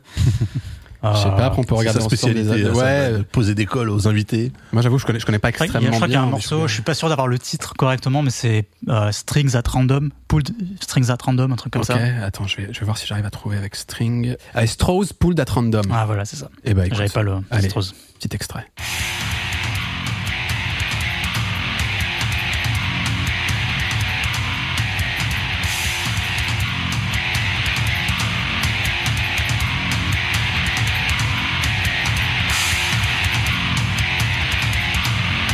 Ça en voiture, t'as envie de tout le monde, tu vois.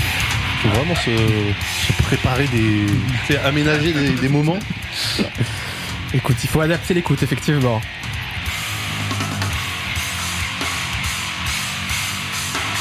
Il y a vraiment, je trouve, ce côté hypnotique en fait. Ouais. Tu vois, c'est- t'as l'impression que ça flotte un peu tout le temps. C'est très agressif, mais ça flotte aussi quelque part.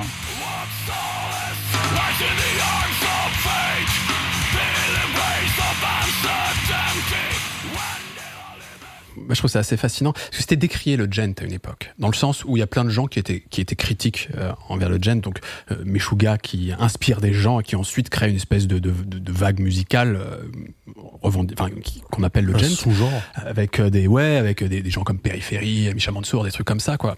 Et, et des gens d'ailleurs avec qui t'as as joué aussi des, des monuments, c'est ce qui s'inscrivent dans, dans dans le gent.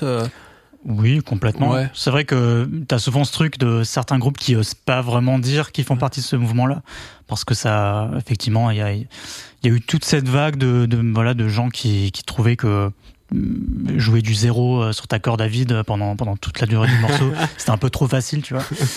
Mais euh, Monuments, effectivement, c'est un, un groupe incroyable. Moi, un de mes groupes préférés de cette mouvance, je pense que c'est Viljarta. Ok, je connais pas. C'est Viljarta, c'est un groupe. Alors, je vais pas dire de conneries, mais scandinave. Je sais pas de quel pays exactement, Euh, mais absolument incroyable. Ils ont des, des riffs euh, d'une autre planète euh, avec des harmoniques de guitare. Tu sais pas comment ils font. Tu sais pas vraiment comment ils arrivent à sortir ce type de son en fait avec leur guitare. Et, et du coup, ils rajoutent ça vraiment au côté rythmique euh, super compliqué. Et euh, de les voir en live, c'est une expérience euh, extraordinaire. Parce que euh, ça, c'est vrai que c'est un des bandes dont on n'a pas parlé, qu'on pourrait parler peut-être dans la deuxième, dont on pourrait parler peut-être dans la deuxième partie, mais c'est que en signant avec le label Epic Records, un truc comme ça. Basic. Records. Basic Records, pardon.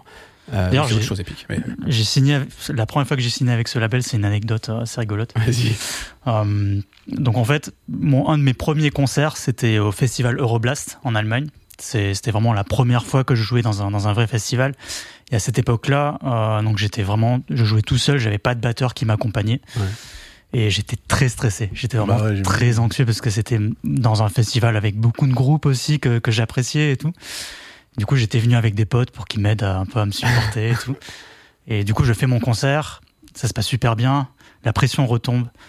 Et là, je commence à, je commence à boire un peu avec les potes, je commence à manger des sandwichs, je commence à faire ce genre de, des trucs euh, pas trop lég- légaux, quoi.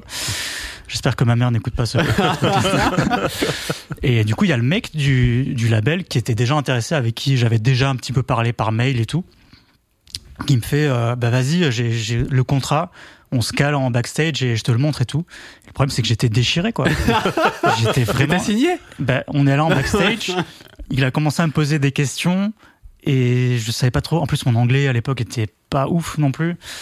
Euh, les questions, je faisais yes, mais je savais pas de quoi il parlait vraiment, quoi. Et du coup, j'ai signé. J'ai signé. catastrophe. Alors, faut pas faire ça. ne faites pas ça à la maison. Et euh, du coup, je l'ai relu. Ce, ce- évidemment, je l'ai relu un peu plus tard à tête reposée, quoi. Et j'ai eu beaucoup de chance, parce qu'il y avait rien vraiment de compromettant. Où il y a, voilà, le contrat, il me mettait aussi beaucoup à mon avantage. Ouais, il était clean. Donc, euh, Tomber sur des gens sérieux. c'est c'est cool, mais ne faites absolument pas ça. C'était très dangereux. J'aurais, en fait, je jouais littéralement ma carrière sur euh, sur ça, quoi. Donc bon, voilà. Parce que tu disais. Oui, non, non, très bonne anecdote, j'aime beaucoup.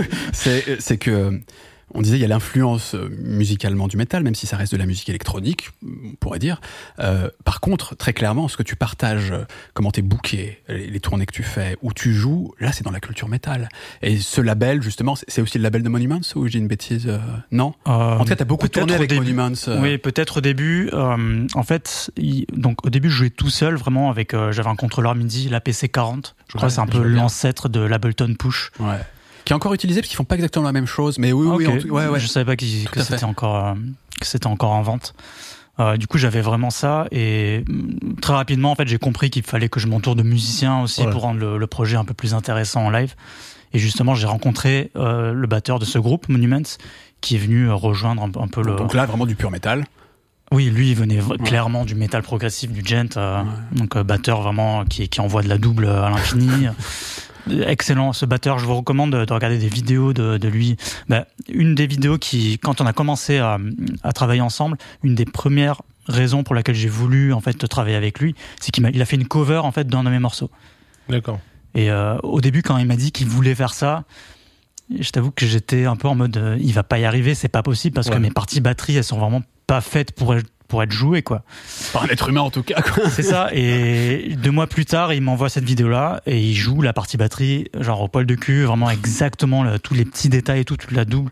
Et j'étais en mode, mais c'est c'est un truc de fou, quoi. Et en voyant- c'est vrai qu'en voyant la vidéo, j'ai commencé à me dire, ah ouais, sur scène, d'avoir vraiment la batterie et euh, le mec au synthé à côté, ça peut vraiment donner quelque chose d'intéressant, quoi. Et d'ailleurs, ça m'évoque un truc parce que on, on disait la, la recette euh, métal, musique électronique. Euh, c'est pas un truc courant, mais il y a quelques stars quand même qui font ça. On peut penser évidemment à du Carpenter Brut, à du Perturbator, euh, dont on peut d'ailleurs s'écouter quelques extraits. Est-ce que c'est des artistes d'une part que tu apprécies, qui sont même pourquoi pas des, des références pour Oui, j'ai toi joué, euh, j'ai joué, euh, j'ai Ouais. fait une tournée avec Perturbator en Ok. 2019. Ok, Euh, J'adore sa musique, ça a toujours été une grosse influence aussi pour ce que je fais. Et Carpenter Brut, je crois que j'ai fait une date aussi avec lui Ouais. à Nîmes, un truc comme ça. Mais c'est pas du. Enfin, Carpenter Brut, c'est Synthwave plus que. Il y a une grosse inspiration métal de ouf. Ah ouais. Après, Ah c'est ouais. plus effectivement dans le spectre euh, électronique euh, synthwave que, Mm. que ça ne l'est mm, dans, dans, dans le métal, quoi, parce qu'il n'y a pas, il y a pas tous ces codes que, que je vais utiliser avec ça, les guitares. vrai. et les Mais batteries, par quoi. contre, je l'ai vu en live, Carpenter Brut, et il avait un gratteux sur, euh, Oui, en live avec lui, tu vrai. vois, avec un gratteux de métal. Mm. Donc euh, il y a quand même ce, ce truc très assumé et même il y, a- il y a une culture. Mais tout comme d'ailleurs euh, cette culture métal, on le retrouve chez un Skrillex par exemple, qui fait pas du Ouais. tout du métal en réalité. Et puis il y a des morceaux qui sont qui sont complètement euh, EDM et qui n'ont plus aucun Mm. rapport, mais il fait transpirer quand même à travers sa musique aussi cette culture métal derrière fondamentalement. Et il y a plein d'artistes qui sont capables de faire ça, notamment dans la musique. Justice, c'est un truc qu'ils ont toujours revendiqué. Ouais. Ah ouais. Ah bien sûr. Et tu vois comment ça tape euh, chez Justice. Il y a un truc métal dans tout ça, quoi. Ouais, c'est vrai, je, je m'étais jamais posé la question. Moi, je, je regarde ce qui est écrit sur l'étiquette et je dis ok, c'est ça. c'est très réducteur. Et, et- ouais, et par rapport à ces mecs, ces, ces perturbateurs, il y a un morceau d'ailleurs de perturbateur que t'aimes bien? Ah, encore une colle. Encore une colle. Ah, ou un album. hein, on peut après on peut piocher dedans. Ou tu sais quoi, on, on va regarder un, de ces- un de ces tubes. C'est quoi Je te fais confiance. Ouais. C'est toi qui as l'ordi, c'est toi qui a. qui a- Ouais, bah, je, je- je- en réalité, je, je vais prendre celui qui a le plus, la plus, qui a le plus d'écoute sur Spotify en ce moment. Il s'appelle Future Club. Perturbateur, ça nous donne Ah oui, un grand classique.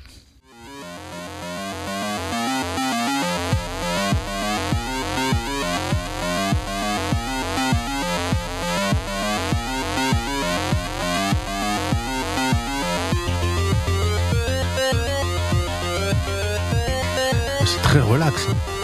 Oui, c'est vrai sur ce morceau-là, ouais. Mm. Il y a des morceaux beaucoup plus vénères que celui-là.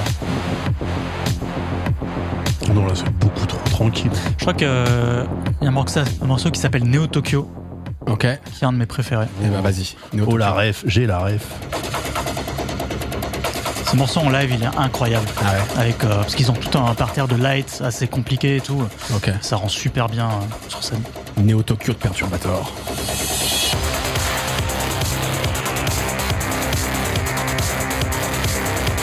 Ouais, c'est relax. Un peu plus rapide, mais relax quand même. C'est- balance ses vacances à la plage. Ouais. Ouais, je sais pas si c'est si relax. Hein.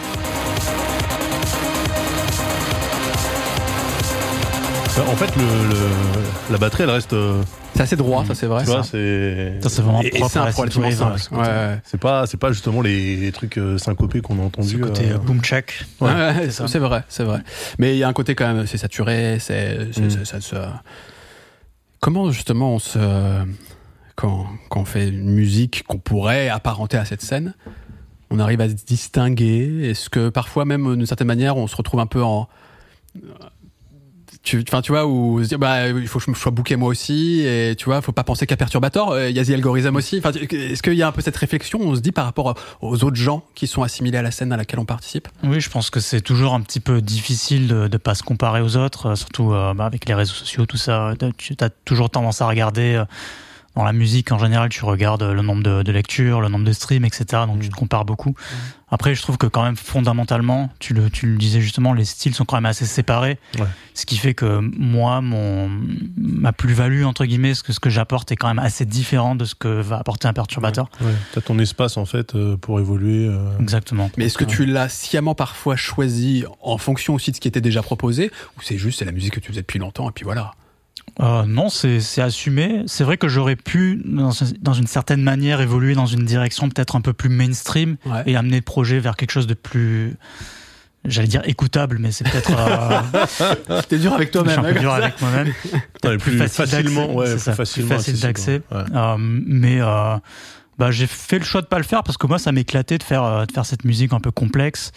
Et, euh, et je trouve que voilà, ça, ça manque un peu des fois dans la musique euh, d'avoir des, des groupes, des mecs. Alors tout le monde n'a pas forcément voilà la chance de, de le faire. Il y a des gens forcément obligés au bout d'un moment de, de manger, de payer les factures, etc.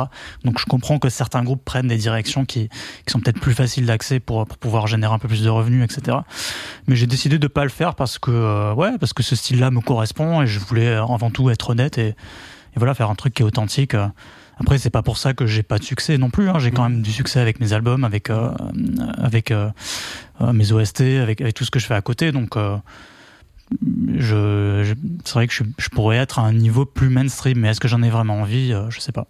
En tout cas, parfois tu, tu prends un, petit espace, un peu, une petite respiration en faisant effectivement autre chose que tes albums solo, The Algorithm, alors les OST, ça on va en parler dans 5 minutes. Mais aussi, tu as un autre projet qui est Boucle Infinie. Et où là, et, euh, je sais pas si c'était la réflexion, mais là il y a un côté plus accessible, franchement, je trouve, dans cette musique. Euh, on peut d'ailleurs s'écouter un extrait. Là, j'ai, euh, moi j'aime bien le, le morceau Solitude, par exemple. Ouais, Euh, celui-là. qui est sur Summit. Après, il y a sur le- sur l'album précédent, mais le problème c'est que je peux pas prononcer le le titre du morceau parce que c'est en japonais. je sais pas c'est lequel. Je sais pas comment comment, comment je dis Daz. Tu sais, tu es capable Je de, sais pas, de moi, Je peux être le premier, le premier morceau du premier album. Ok. Eh ben, je, sais pas le prononcer non plus, mais Eh ben parfait. Donc là, on est sur le projet Boucle Infinie. C'est toujours toi, mais pas sous le nom The Algorithm. c'est ça. Album sorti en 2017. N'hésite pas à scroller aussi un petit peu dans la musique. J'aime bien l'ambiance là.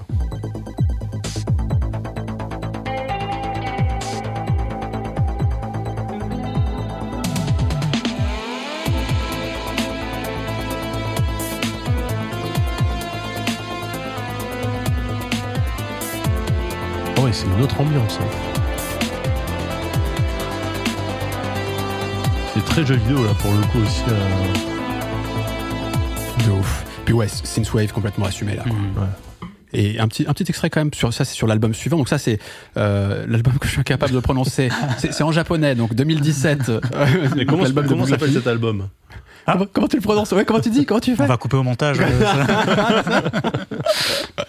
Et puis ouais, euh, cinq ans plus tard, en 2022, c'est relativement récent, euh, l'album Summit, plus facile à dire cette fois. Mm. Et t'as euh, le morceau Solitude que je trouve cool. On s'écoute un extrait.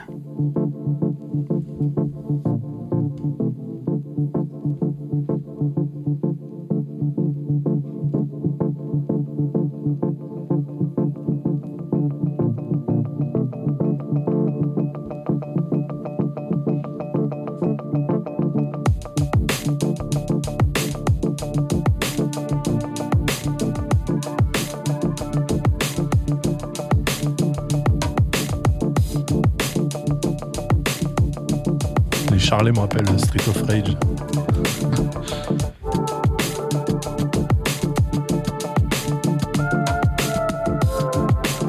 Bon, on est dans un autre délire là. Hein. Ouais, ouais, C'est cool, hein mais c'est cool aussi. bien ouais. Infinie. Franchement, euh, chouette, chouette. C'est ta, c'est ta respiration, un peu. Parfois, quand on a marre du gros son. Un petit peu, ouais. J'avais, j'avais un peu envie d'aller explorer d'autres choses. C'est vrai que euh, le problème, entre guillemets, quand, quand tu as un projet comme The Algorithm, c'est que tu- je me suis fait un framework, je me suis fait des, un code qui est tellement précis, qui est tellement particulier que si je veux m'en écarter, bah, ça devient un peu difficile. Donc, euh, je préfère tout simplement créer un autre projet Changer d'entité en fait. Et... tu vois, et, Ouais. et explorer des choses que j'aurais pas forcément exploré avec mon projet principal. Mais du coup, est-ce que les gens euh, qui écoutent Boucle Infinie savent que tu es aussi derrière euh, The Algorithm ou euh, Et inversement. ça et dé- inversement En fait, ouais. ça dépend. Ça, ça dépend vraiment si les gens s'intéressent euh, à tous mes projets ou pas. Il peut y avoir des, il y a sûrement des personnes qui n'écoutent qu'un seul projet. Mais parce que la, deux. la- la façon dont c'est euh, dont c'est classé dans Spotify, est-ce qu'il y a un lien direct euh, sur ta page euh, Après, j'ai fait un- artiste? J'ai fait un remix de Boucle Infinie par The Algorithm. et il y a un morceau de The Algorithm qui s'appelle Boucle Infinie. Ah, il est malin, il est malin. C'est vraiment bien le bordel, mais ça, ça fonctionne à peu près. Ouais, c'est intéressant, ouais, parce que euh, généralement quand les artistes font des des- d'autres projets comme ça, c'est parce que bah il y a un apport extérieur, il y a des musiciens qui étaient pas là avant, etc. Toi, en fait, t'es tout seul et de toi-même, t'as dit allez hop. Je vais faire un truc, j'ai pas envie de bousiller mon algorithme, justement. en fait, c'est ça. Bienvenue. Ouais, c'est Ouais, littéralement ça. Tu, tu dis, euh, oh là là, si je me mets à écouter ça, je vais flinguer mon algorithme. Donc, euh, je vais me créer un nouveau compte Spotify pour le faire. Et là, on a l'autre côté, côté artiste, en fait. Euh, je trouve ça intéressant comme démarche. Ouais. C'est marrant. La BO, c'est un peu le, la même idée de pouvoir proposer une musique différente, euh, une respiration, ou alors c'est vraiment c'est une démarche radicalement opposée parce que euh, typiquement, bah, un truc qui m'interroge quand on parle de BO, c'est il y a un cahier des charges, j'imagine, quand on fait appel à toi pour faire une BO. Des contraintes, des allers-retours. euh, on, dit- on dit non, mais ça j'aimerais plus. C'est autre chose qu'un projet solo. Est-ce que c'est ce que tu recherchais aussi? Ou pour toi c'est le prolongement d'un album solo, ou alors justement tu voulais euh, de la contrainte, un cahier des charges? Euh, alors je pense qu'il y a vraiment deux côtés. Il y a, un côté où il y a un moment où je faisais des, des OST un petit peu parce que j'avais pas le choix pour euh, gagner de l'argent. Bien. donc euh, donc j'en ai pas fait énormément, mais il y a eu certains trucs que j'ai fait aussi en, en ghostwriting. Mhm. Ah, Euh. Donc euh, là effectivement, C'est-à-dire ghostwriting, tu- tu- c'était pas ton nom qui apparaissait sur l'album, mais c'est toi qui avais composé la musique. Exactement. Donc il y, a- il y a vraiment cette démarche aussi de voilà de, de faire des OST parce que ça rapporte un peu de fric. C'est vrai que c'est j'ai essayé un peu de m'écarter de ça. Donc comme on le disait, euh, en ayant un- une activité à côté. Et euh, par contre, il y a certaines OST quand je les trouve vraiment très intéressantes et que je trouve que le jeu apporte vraiment quelque chose de, qui, qui me parle, quoi. Euh, typiquement, ouais, euh, j'y vais. euh, là, on, prend, on va prendre l'exemple par exemple de, de The Last Spell, qui est le dernier jeu sur lequel j'ai contribué. Et euh, ils sont venus directement vers moi euh, par mail en mode on a un jeu tactical RPG euh, influencé par la dark fantasy et tout. On veut du metal synthwave qui envoie bien et qui soit qui, qui envoie qui soit super intense quoi. Donc quand j'ai vu le truc, je me suis dit mais c'est exactement ce que je fais donc euh, Mhm. let's go quoi, ça me correspond super bien. Et tu sais s'ils avaient proposé à différentes personnes, ils avaient fait un peu une prospection. ouais, ouais. Si si, il me semble qu'ils avaient proposé à plusieurs personnes. Euh, après, je sais pas exactement les tenants et aboutissants de ce qui s'est passé un peu derrière les coulisses. Ça, je je sais pas vraiment. Mais euh, donc, ils m'avaient demandé moi de faire une démo. Je crois que la démo après a été utilisée sur le trailer de, de l'Early Access, quelque chose comme ça. Et quand ils ont écouté la démo, ils ont tout de suite vu que ça collait quand même assez bien. Donc euh, à partir de là, en fait, on a vraiment officialisé le truc Ouais. en mode ok, euh, bah, c'est parti, on, on va te filer un cahier des charges avec euh, le nombre de tracks dont on a besoin, euh, le type d'ambiance dont on a besoin, euh, en fonction des, des boucles de gameplay aussi, il va falloir euh, Mm. différentes, euh, différents types de musique. Parce oui, que, parce que ouais, la, vas-y, la- pardon. la- la musique, euh, enfin, souvent dans les jeux vidéo, elle est adaptative. Mhm. Et donc, elle se marie à l'action qui se passe à l'écran ou à une séquence en particulier. Est-ce que toi, t'as bossé comme ça avec Non. des trucs qui se rajoutent ou t'as vraiment Mhm. fait des tracks et c'est le même track du début à la fin du. Non, il n'y a, pas du tout ce côté, ce côté adaptatif. Ouais. Euh, ça m'intéresserait de travailler sur ça, effectivement, un jour. Je trouve que c'est, il y a vraiment des trucs euh, exceptionnels qui sont faits sur ça. J'aimerais bien discuter un jour de la musique, euh, il me semble qu'on dit procédurale dans le cadre du, Non, du jeu ce non procédural, ça veut dire généré, généré par une, euh, enfin, aléatoirement. Alors Ah que oui. Ouais. Là, c'est vraiment les gens, ils, ils prévoient le morceau et puis euh, en fonction de l'action, ils vont rajouter peut-être des instruments qui apparaissent, qui disparaissent. Tu vois, le truc le plus emblématique de ça, c'était dans Super Mario World sur Super NES. Ouais. Dès que tu montais sur euh, Yoshi, t'avais des genres de, Mm. de congas derrière que t'as pas dès que tu sautes du, du dinosaure, tu vois. Et en, Et- et- ouais, ouais, pardon. vas-y. en exemple plus récent, il y a euh, Red Dead Redemption 2. Ouais, bien sûr. Ils sont allés super loin avec ça. Je crois qu'ils ont enregistré des, des heures et des heures de, de tout petites boucles Ouais. de- d'un seul instrument, genre une seule note. Et en fonction des actions que tu vas effectuer dans le jeu, effectivement, tu auras, une note. ouais. Et je crois que tout a- tout a été enregistré dans une même gamme. Ce qui fait que peu importe euh, en fait, le sample qui va. euh, Ouais, ça, ça sera toujours. ça, euh, ça va coller en fait à la gamme, à la gamme du truc. Quoi. J'aimerais bien un jour, il faudra qu'on l'invite. En plus, pourquoi pas, on peut demander à, à notre ami Mister MV de nous connecter. Ouais, ouais. Mais il y a Olivier de Rivière qui fait de, de, de la musique de jeux vidéo et qui bosse beaucoup sur ces trucs adaptatifs, etc. Ouais, et je pense d'un point de vue technique, ça peut être passionnant d'en discuter. Ouais. Mais du coup, euh, la question que j'avais pour toi, c'était euh, est-ce que c'est toi qui démarches les studios ou est-ce que c'est eux qui viennent te chercher? Donc là, pour The Last Spell, c'est eux qui sont venus. Euh, mais est-ce que euh, toi, tu vois passer des projets, tu dis ah j'aime bien ce studio, j'aime bien ce qu'ils ce qu'ils ont fait avant. Et tu euh, te proposes, toi, genre, se Ouais. proposer soi-même, par Ouais. exemple? Non, c'est jamais arrivé. Ça peut arriver un jour. Ah, Pourquoi pas, euh, comme tu dis, de voir toujours passer les- un jeu, de me dire ça peut coller au, au truc, quoi. Mais c'est vrai que en général, euh, les développeurs soit connaissent dé- déjà mon projet, Ouais. ou alors ils se le font recommander par une personne qui connaît déjà, et ils vont avoir besoin d'un, ils ont un cahier des charges très spécifique. Là, dans ce cas-ci, c'était vraiment, euh, voilà, métal, progressif, synthwave. C'est quand même assez spécifique, tu vois. Ouais. Donc forcément, ils s'intéressent à mon projet et derrière, ils peuvent me proposer euh, ce genre, ce genre de contrat, quoi. Faut qu'on s'écoute des extraits un peu de la BO de Last Spell. D'ailleurs, on en profite pour remercier nos amis de Kit Katana, avec qui tu as bien travaillé sûr, bien euh, sûr. pour la BO et grâce à qui on a pu faire cette émission d'ailleurs. Coucou les copains, allez checker ce que fait Kit Katana, très bon label de musique de jeux vidéo.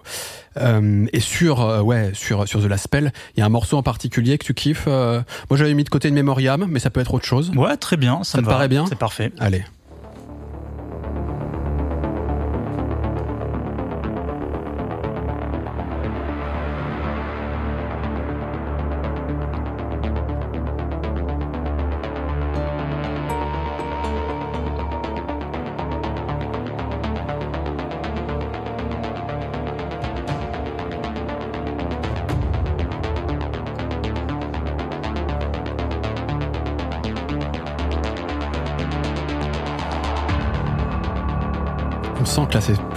Tu vois, à, à l'image, à, à du jeu, etc.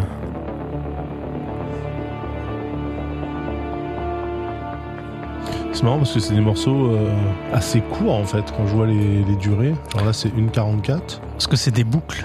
Ouais. Au final, c'est des morceaux qui vont être bouclés dans Ouais. le jeu.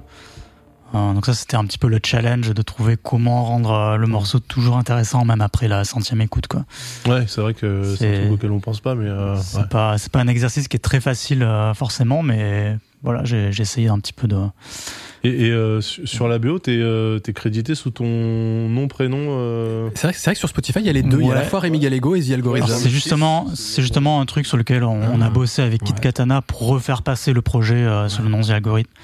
Je pense que ouais, il y, a il y a une époque où je voulais un peu séparer les deux, donc ce Mhm. côté euh, voilà mes OST et puis mon projet principal. Mhm.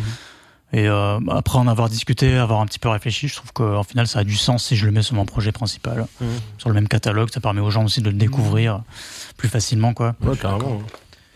Mais du coup, là, tu as, joué une track. En fait, euh, ce qu'il faut savoir, c'est que dans le jeu, tu as vraiment deux boucles de gameplay principales. Ouais. Tu as la partie pendant le jour, c'est là où tu vas construire un petit peu. Ok, donc dans- le jeu là c'est le jour et parfois c'est la nuit. Voilà, parfois c'est la nuit, c'est là où tu vas plus combattre en fait les hordes d'ennemis avec l'équipement que tu as, construit pendant le jour justement. Ok. Et du coup, pendant la nuit, c'est des tracks qui vont être beaucoup plus métal. Ok. Donc euh, tu peux tu peux si tu peux écouter sur le ST en fait tu as, vraiment cette dualité entre les morceaux de jour qui sont très atmosphériques Ouais. et les morceaux de nuit qui sont pour le coup un peu plus vénères. quoi. Et les grosses Mais- guitares. Mais ce que, ce que j'aimais bien avec, sur une Memoriam, c'est que d'une part, ça tranche quand même avec ce que tu proposes avec The Algorithm ou même avec Boucle Infinie. Et puis, on, on- par touche, hein, je sais que ça apparaît dans dans d'autres tracks euh, de manière encore plus visible, plus audible, mais il y a le côté un peu plus symphonique.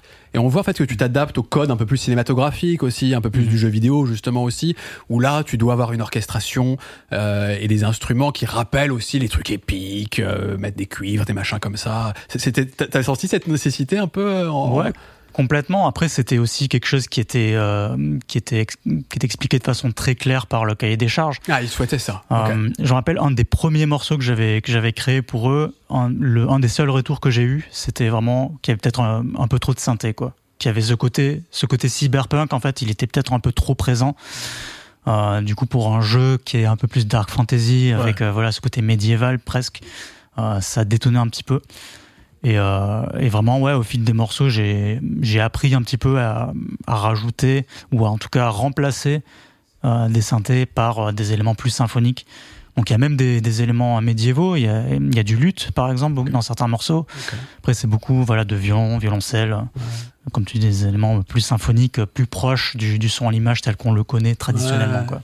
Et euh, sur, sur la BO donc de, de, de The Last Spell, puisque c'est la, plus récente sur laquelle tu as taffé, est-ce que euh, donc tu t'as- t'as collé au cahier des charges où il y a des choses où toi tu as pu être force de proposition pour le, les devs qui se sont dit ah ouais finalement c'est pas bête comme idée ou tu vois. Est-ce qu'il y a eu un, échange comme ça euh, un peu bilatéral où où t'étais vraiment euh, ouvrier à coller au, au, au- au cahier des charges qu'on t'a, Ah, imposé je sais pas trop. En fait, il y avait pas trop finalement euh, d'échanges. Euh, je pense qu'ils avaient pas le temps. Ouais. Vraiment, en général, euh, donc ils t'ont fait confiance ils ont dit ok voilà voilà l'expression de besoin et c'est ça. Les développeurs, en général, ils ont pas vraiment le temps de s'occuper du compositeur. Tu vois, on est un peu à la dernière roue du Ouais. carrosse, quoi. C'est un peu, ils ont mille autres problèmes à gérer, tu vois. Donc c'était. Mais toi, tu, euh, il y a pas trop de communication, mais tu, quand tu t'as fait la musique, t'avais euh, donc euh, j'imagine des éléments visuels pour euh, pour essayer d'être dans le dans le ton du Ouais, truc. Voir euh, un truc jouable ou c'est seulement des images, des artworks, Ouais. des trucs comme Alors ça au tout début, ce que j'ai eu, c'était des artworks, donc des sprites, vraiment Ouais, euh, littéralement. Je crois qu'il y avait vraiment des, des visions d'artistes un petit peu, Mhm. mais c'était mm, vraiment une ébauche quoi. Et euh, je crois qu'il y avait une vidéo, mais très courte, et avec une, voilà une partie du gameplay, il y avait vraiment pas tout, et une partie du lore. Donc c'était vraiment des Ce infos, qu'on appelle le lore, c'est l'univers. c'est l'univers Ouais. du jeu. ouais. des informations assez disparates et assez euh, avec beaucoup de trous quoi. Il y a beaucoup de choses que je savais pas, notamment sur le, le gameplay en lui-même, Ouais. le rythme du jeu aussi. C'est parce qu'on Ouais, a souvent ça peut le- être problématique du coup. de- Ouais, mais on a souvent l'impression quand on joue à un jeu, on se dit euh, bon mais c'est facile en fait. Le mec il joue au jeu et il compose la musique en fonction de, de ce qu'il Ouais. voit quoi. Ouais. Alors que dans 95% des cas, si ce n'est 100%, euh, le compositeur il va taffer sur la sur la bande son vraiment à un stade de développement du jeu où euh, il y a rien Ouais. en fait, où il y a rien de jouable. Il y a pas, a un risque justement que euh, le jeu change de direction euh, en cours de dev et toi t'es là tu fais ah ben Bah, c'est- allez hop on Ah, dégage tout à la poubelle. Ouais. Horrible. bah, je, le re- je le revends en autre jeu, j'en sais rien. ouais, ça, que ça peut arriver. ouais. Là là il y a combien de il y a combien de Il y a tracks combien sur de tracks? On est sur. Ah, il y en a pas mal, hein, 27. le 27 d'accord. Bon, ouais. Après, ils avaient quand même euh, le concept, ils l'avaient par écrit, si tu veux. Donc, euh, Mhm. j'avais déjà un petit peu compris la direction qu'ils allaient Ouais. prendre. Donc, euh, si tu veux, il n'y avait pas trop de risques, dans, pas trop de risques dans le sens où euh, ça allait pas passer d'un tactical RPG à Ouais, un FPS, chose, quoi. ouais. Tu vois. Ouais. Mais du coup, euh, tu, tu le disais, il n'y a pas eu tant de- D'aller-retour. d'aller-retour avec euh, avec les devs quoi. Ouais, pas tellement. Euh, il vaut mieux bien comprendre la, la demande au départ parce que C'est après, ça. ouais, Après, j'aime à croire que je faisais un très bon travail et du coup, ils avaient rien à dire. Ou peut-être qu'ils avaient juste la flemme et pas le temps. Je sais pas. En tout cas, j'ai fait de mon mieux et je pense que vraiment, s'il y avait quelque chose qui allait pas, on aurait eu, on a eu quelques échanges quelques fois, quoi. Et, et en, en termes de, euh, de charge de travail par rapport à ce que tu fais toi euh, quand tu composes pour toi, est-ce que c'est plus contraignant? Est-ce que ça te prend plus de temps? Est-ce que euh, tu vois Est-ce que co- co- comment tu euh, comment tu juges le, le fait de bosser pour des OST Euh, je pense que dans la durée, ça a forcément bah, duré plus longtemps parce que hum, alors, le jeu est sorti en early access il y a deux ans, si je dis pas de bêtises, ou trois Ouais. ans peut-être, même trois ans. Ah ouais. Donc, euh, et il est sorti euh, en final release, je crois, euh, le mois dernier. Donc ça a vraiment, ça a vraiment mis trois ans pour euh, composer, euh, composer l'ensemble des musiques, Mhm. parce qu'il y avait toujours des aspects qu'il rajoutait euh, Ouais. un peu plus tard dans le développement, qu'ils n'avaient pas forcément prévu. Il fallait une musique en plus. Donc il y a vraiment ce côté, euh, c'est un marathon quoi. Vraiment. C'est-à-dire que en fait dès le départ ils t'ont pas dit on veut 27 titres. Exactement. Ouais. C'est au départ ils avaient euh, fait une commande de 4 ou 5 titres, je sais plus exactement. Ouais. Puis au fur et à Au mesure. fur et à mesure de leurs besoins, de voir aussi comment leur système de jeu évolue. Ouais. Euh, on est passé, euh, voilà, on a rajouté des, des- des éléments un peu. Et c'est pas un challenge euh, quand t'arrives au 27e de te dire que ça se trouve en termes de couleur et tout, il, il y a un gros décalage avec euh, un titre que t'as composé trois ans avant. C'est arrivé. Ouais. C'est arrivé. justement, mes tout premiers morceaux sonnaient beaucoup plus synthwave, Mhm. cyberpunk. Et je crois, au bout du quatrième ou cinquième, euh, j'ai commencé à un peu mieux comprendre la direction, Ouais. cette direction qui Ça, ça utilise des éléments symphoniques. le- Et je suis revenu sur mes, sur mes tracks d'avant pour, euh, pour un peu euh, homogénéiser, tu vois, Mhm. l'ensemble des tracks. Quoi. Ouais, c'est super, euh, super intéressant ça, parce que j'ai c'est des questions que je me pose aussi. euh, comment tu fais pour rester Parce que tu sais, la musique, c'est aussi une énergie, c'est c'est un feeling que tu as au Mhm. moment où tu composes et tout. Et euh, bah, c'est la même chose dans la construction d'un album, mais je me dis toujours, euh, Mhm. t'assurer que le projet il est cohérent, tu vois, et qu'il n'y a pas des, des trucs qu'on. Ça, ça, c'est un vrai travail. Tu, sais, tu, tu vas nous dire ce que tu en penses, mais euh, à ma connaissance, c'est un travail aussi que tu fais en équipe souvent. Bah ouais, normalement t'as quelqu'un qui peut juger, mais si tu es habitué à bosser seul, seul. L'étape de mastering est importante aussi quand même pour apporter un peu d'homogénéité à l'ensemble de l'album. Et, euh, et puis après, il y a des velléités artistiques, des façons de mixer, des, des- des choix d'instruments, etc., qui te permettent d'apporter de la cohérence aussi. Mais tu as raison, j'imagine que quand ça s'étale beaucoup dans le temps, c'est Ouais, plus a des difficile changements comme de mood démarche. et tout, euh, ouais. Et ça, puis euh, rien qu'en termes de, de BPM.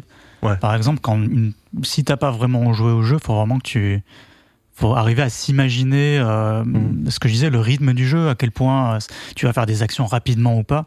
Et le, P- le BPM dans la musique est super important pour ça. Quoi. Il va vraiment dicter. Enfin, tu prends l'exemple de Doom de 2016 là avec euh, l'OST de Mick Gordon. Ouais. C'est super vénère, ça va très vite. Très très Si énervé. tu mets ouais. ça sur un jeu de stratégie, tu vois, il y a un, y a ouais. petit problème quoi en termes d'intensité. Mais du coup, tout. comment ça tu t'en assures si toi tu peux même pas jouer au jeu pendant que tu. Bah t'as des références. Moi ils m'ont dit ce jeu il va ressembler un petit peu à Advance Wars, à Into the Breach, à tout ça quoi. Donc j'avais aussi, euh, j'ai fait aussi mon travail de recherche de Ouais, voir dans ce type de jeu quel est le type de musique euh, qui est utilisé. Après ce qui est intéressant avec The Last Spell c'est qu'il y a vraiment ce parti pris de mettre du métal Mm. qui est du coup assez intense. Euh, et c'est ce que j'ai trouvé aussi intéressant à la fois quoi. T'as un morceau plus métal sur la BO de The Last Spell qu'on pourrait écouter? The Great War, je crois qu'il y en a un qui s'appelle comme ça. Ok. Je me rappelle jamais des titres. hein. Depuis le début, là, c'est une catastrophe. Exact, The Great War. Allez, c'est parti.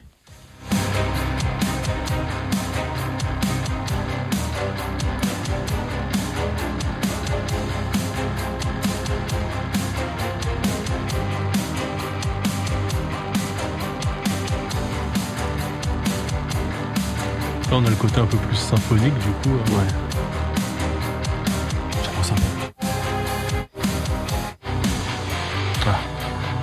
Les guitares.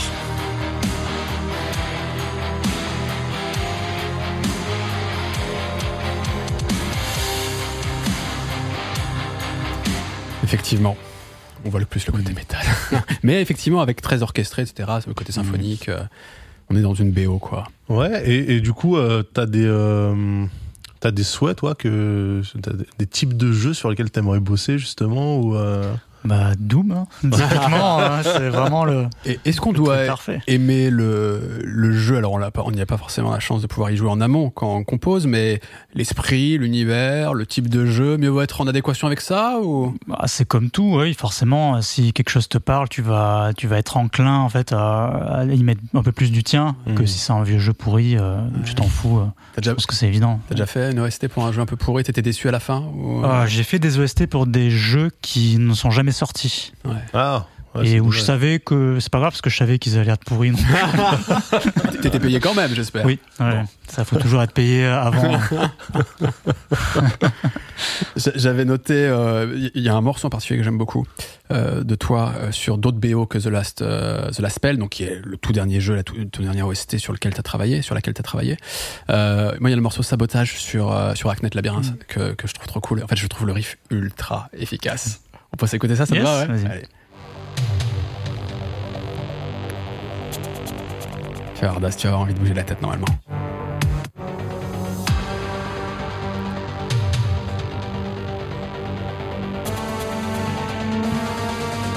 C'est pas la même ambiance. hein.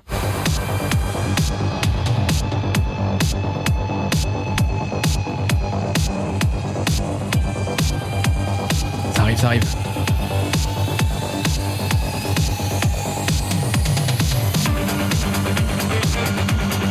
Ah oui. Ça, c'est quand on joue, on a ce, ce son-là Ouais. Et le truc qu'il faut savoir, c'est qu'en arrière-plan, vous pouvez entendre comme des bruits d'alarme un petit peu. Ouais. Et ça, ça a été euh, requesté en fait par le dev. C'est le ténor, non? Celui-là? Non, non, il y a Non, un, non, un c'est espèce de. Ouais, voilà, exactement. Justement parce que dans le jeu, il y a un truc, euh, une alarme qui retentit et t'as besoin de ressentir un peu ce côté. euh, Ah. j'ai pas le temps. Ouais, il donc faut- t'as l'urgence. l'urgence, Parce que là, moi, j'avais un morceau comme ça sur un jeu genre Hacknet, euh, j'ai les mains moites, quoi. vois, là, tu fais Ah, ah non, c'est cool. C'est. Mais, mais c'est Acnet en l'occurrence, mais c'est la version le- labyrinthe, c'est quoi C'est un DLC. Un DLC. Ah, ok. On se remet juste un petit extrait celui-là. Ouais,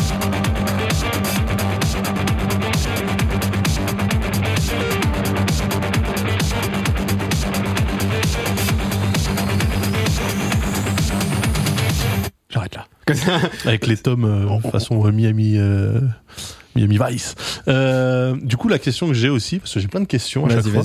Euh, Est-ce que tu as accès, quand toi tu composes, à la librairie sonore du jeu pour justement utiliser éventuellement des assets qui vont. Non, Non moi non, j'ai jamais eu accès à ça.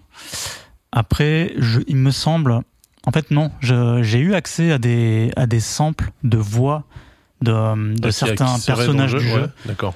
Euh, non, en fait, je raconte n'importe quoi. C'était sur un autre jeu. C'était pas sur The Last Spell ni sur Hacknet. C'est sur pour un jeu mobile Mhm. qui s'appelle Dislight. Euh, où là, du coup, ils m'ont vraiment envoyé euh, tous les assets de voix des personnages parce que le concept, c'était de créer euh, une musique pour un personnage en particulier. Mm. Donc Ouais, il fallait que j'ai accès un peu à cette voix, voir un peu comment Ouais, le personnage. euh, savoir un peu comment. Ouais. ouais, comment. euh, Mais effectivement, les assets euh, musicaux euh, ou des des bruits. euh, ouais. non, ça j'ai jamais vraiment vraiment eu. Mais c'est une bonne euh, bonne idée. Pourquoi pas pour mes Bah prochaines ouais, pour euh, peut- renforcer encore plus, tu vois, le, le lien, le lien entre, de cohésion. Ouais. ouais, entre le, le- ce qui se passe à l'écran et vraiment, Effectivement. tu vas utiliser carrément les banques de sons du jeu, bah là c'est. Après, ça peut peut-être porter à confusion si tu Oui. utilises des bruitages du jeu dans la musique. Les euh, gens du coup, entendent t'as- des bruits qui n'existent pas. trucs, et- euh, ouais, c'est vrai, c'est vrai, c'est vrai. J'ai une question un peu thune et peut-être que ça nous permettra de, de passer à la dernière partie de ce podcast où on va parler un petit peu La moula. carrière, business, etc. La moula, C'est euh, ça se deal euh, facilement. Tu disais que c'était un peu là au niveau artistique, la dernière roue du carrosse quand même la musique euh, sur un projet jeu vidéo. Est-ce que c'est le cas aussi au niveau financier d'une part? Et, euh, et ensuite comment ça se passe? T'as un fixe, t'as éventuellement si le jeu marche mieux, euh, c'est cool et t'as plus d'argent. Euh, par rapport aux droits aussi, euh, les droits sur l'exploitation ensuite euh, des morceaux quand ils sont utilisés sur les trailers, des trucs comme ça. Enfin, euh, ça se passe comment un peu tout ça? Alors ça dépend vraiment du projet, euh, la façon dont on va négocier aussi le, bah, le budget qu'ont les développeurs. Donc euh, typiquement moi ce que j'ai fait c'est que je fais un mix un peu de tout. Donc j'ai euh, j'ai une fille en fait qui est fixe euh, une, une fois que je suis payé, une fois que j'ai composé le morceau, une fois que tout est livré. Et après je peux avoir en pourcentage soit sur les ventes du jeu, soit euh, il peut arriver que le l'OST en fait soit vendu avec le jeu. Notamment sur Steam c'est possible de vendre Ouais. des OST. Il y a beaucoup de. Typiquement, avec The Last Spell, il y a, tu peux acheter un bundle en fait avec le jeu plus l'OST. Et du coup, là, tu récupères aussi un pourcentage sur ça, quoi.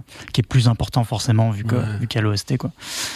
Et. euh, mais ouais, il y y a un peu de tout. Il y a aussi des projets qui veulent pas te filer des pourcentages. Il y a des projets qui ont pas forcément de budget au début. Du coup, ils te promettent que des pourcentages. en général, c'est mauvais plan parce que euh, bah, typiquement, si le jeu euh, n'arrive jamais, tu Ouais. fais comment quoi? Ouais, tu travailles gratuitement, quoi. donc faut trouver un peu un équilibre avec ça. Et euh, ouais, pour être honnête, c'est moi j'ai j'ai toujours eu des deals qui étaient très intéressants financièrement. Euh, après effectivement, euh, il y a beaucoup de deals que j'ai refusés justement parce que bah, financièrement et puis même au niveau du jeu, c'était pas forcément intéressant euh, pour moi quoi. Il y a de plus en plus une reconnaissance parce que la musique et le jeu vidéo, c'est un truc qui est lié depuis toujours, tu Mhm. vois, quasiment, euh, même à l'époque où ça faisait blip et blup, tu vois. Mais euh, j'ai l'impression vraiment qu'il y a de plus en plus une reconnaissance des compositeurs. Euh, où on n'hésite pas à les nommer euh, parce qu'avant c'était les Yuzo Koshiro ou les- des mecs comme ça qui étaient ou euh, Uematsu qu'on a entendu mais des compositeurs européens Mhm. américains etc euh, et euh, j'ai l'impression que pour même les joueurs il y a plus de reconnaissance du taf de compositeurs de, de musique de jeu qu'il pouvait y avoir il y a quelques, il y a, il y a- il y a quelques années. quoi. C'est vraiment... euh, Je me rends pas compte moi. Dans les années 90, c'était quand même pas mal. Cet aspect-là était quand même pas mal développé. Justement, Bah, tu il l'as mentionné ouais, avec il est-. Il était développé, mais euh, c'était euh, des méga noms, tu vois, des, des, des gens très Ouais. très connus, mais t'avais quand même plein de jeux qui sortaient où euh, on savait pas trop qui avait bossé sur la musique. euh, c'était dans les crédits du jeu, tu vois, mais c'était pas forcément en- autant, tu vois. J'ai le souvenir de Streets of Rage justement de, de Sega sur Mega Drive où T'as carrément le nom du compositeur sur l'écran titre, tu vois, et euh, à côté du Sega euh, 1991, tu vois, euh, Yuzo Koshiro ou je sais plus, ouais, c'était c'était lui. Et euh, mais ça, c'était une exception en fait à l'époque, tu vois. Euh, la- la- les, les gens qui ont qu'on fait la musique de, de Sonic euh, ou d'autres gros jeux comme ça, tu sais pas en fait. euh, on va te dire ouais, c'était des gens de la Sonic Team ou à l'époque de des jeux Konami, c'était le, le Kokea Club, tu vois. C'était en fait c'était des collectifs ou la Sega Sound Team. Il n'y avait pas un nom qui sortait comme euh, tu vois Garrett Cocker sur sur Ori par exemple ou euh, ou euh, bah toi sur euh, sur The Last Spell ou vraiment le limite c'est un argument Mais ça, marketing ça, c'est vrai par contre. Ça, tu vois, ça, il y a eu d'avoir une évolution. le et le fait que tu vois Steam vende les OST aussi ce qu'ils faisaient pas avant c'est que vraiment il y a un truc où euh, le studio maintenant euh, c'est un facteur aussi euh, commercial de se dire on prend on prend quelqu'un qui est coté pour euh, pour faire le son et euh, ça va nous aider même à Bah, Il y, a- y a un super exemple euh, parce que c'était une réussite euh, incroyable, même je crois inespérée. Enfin, c'était pas prévu. C'est Fury, la, la bande originale du jeu vidéo Fury, euh, sur lequel justement il y a du Carpenter Brut, du Danger, euh, du Lorne. euh, du Mhm. Toxic Avenger qu'on avait reçu dans cette émission euh, et, et qui, a, qui a été un carton absolu. J'ai même l'impression Ouais. que l'OST a supplanté le jeu. Ouais, même c'est Bah, devenu complètement, part. ouais. et, euh, et ouais, le, je, je pense que t'as Miami raison. aussi, dans- dans Miami, bien sûr. Que le fait de faire appel, mais un peu comme dans le cinéma en fait. J'ai l'impression que c'est un peu plus ouvert qu'à une époque, euh, ces univers, où tu Ouais, avais du spécialiste du jeu vidéo fait- qui faisait que ça à une époque, tu avais du spécialiste de la musique de cinéma qui faisait que ça, et qu'aujourd'hui les univers se croisent un peu plus, qu'on ouvre à des artistes qui ont déjà une carrière en parallèle, parce que parfois c'est un argument marketing, mais aussi parfois parce que c'est sa culture et qu'il a envie de. Ouais. de- J'ai un peu le sentiment que ça se mélange plus. Je sais pas si c'est vrai. C'est arrivé aussi dans les années 2000. hein. Il y a eu notamment euh, Nine Inch Nails sur euh, Quake. Ah oui. Ouais, il y a eu des trucs comme ça. Je crois qu'il y avait Iron Maiden aussi sur, euh, sur un jeu Carmageddon, un truc comme ça. Ouais, et puis t'avais sur euh, sur Wipeout, t'avais Chemical Brothers, mais euh, en fait c'était Après, vraiment. quand tu composes spécifiquement, c'est une chose, mais quand on, on, juste, Oui. on utilise des, des morceaux que t'as déjà ouais. fait, Ouais. c'est pas la Ouais. même chose. Ouais, c'est vrai Il y a que toute la vague Tony Hawk, etc. Exactement. Oui, parce que Ouais, sinon mais ça, c'est les jeux de sport avec euh, bon, Ouais, on tous les Ouais, FIFA, machin, bien sûr. Mais euh, mais effectivement, j'ai l'impression après, tu vois, t'as aussi de par exemple les démons du midi, un podcast Oui.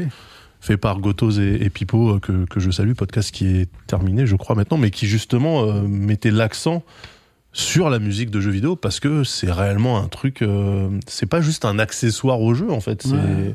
moi il y a des jeux auxquels j'ai pas retouché de- depuis euh, 20 ans mais j'écoute encore la BO tu vois et je me dis euh, la musique ça reste Bien vraiment sûr.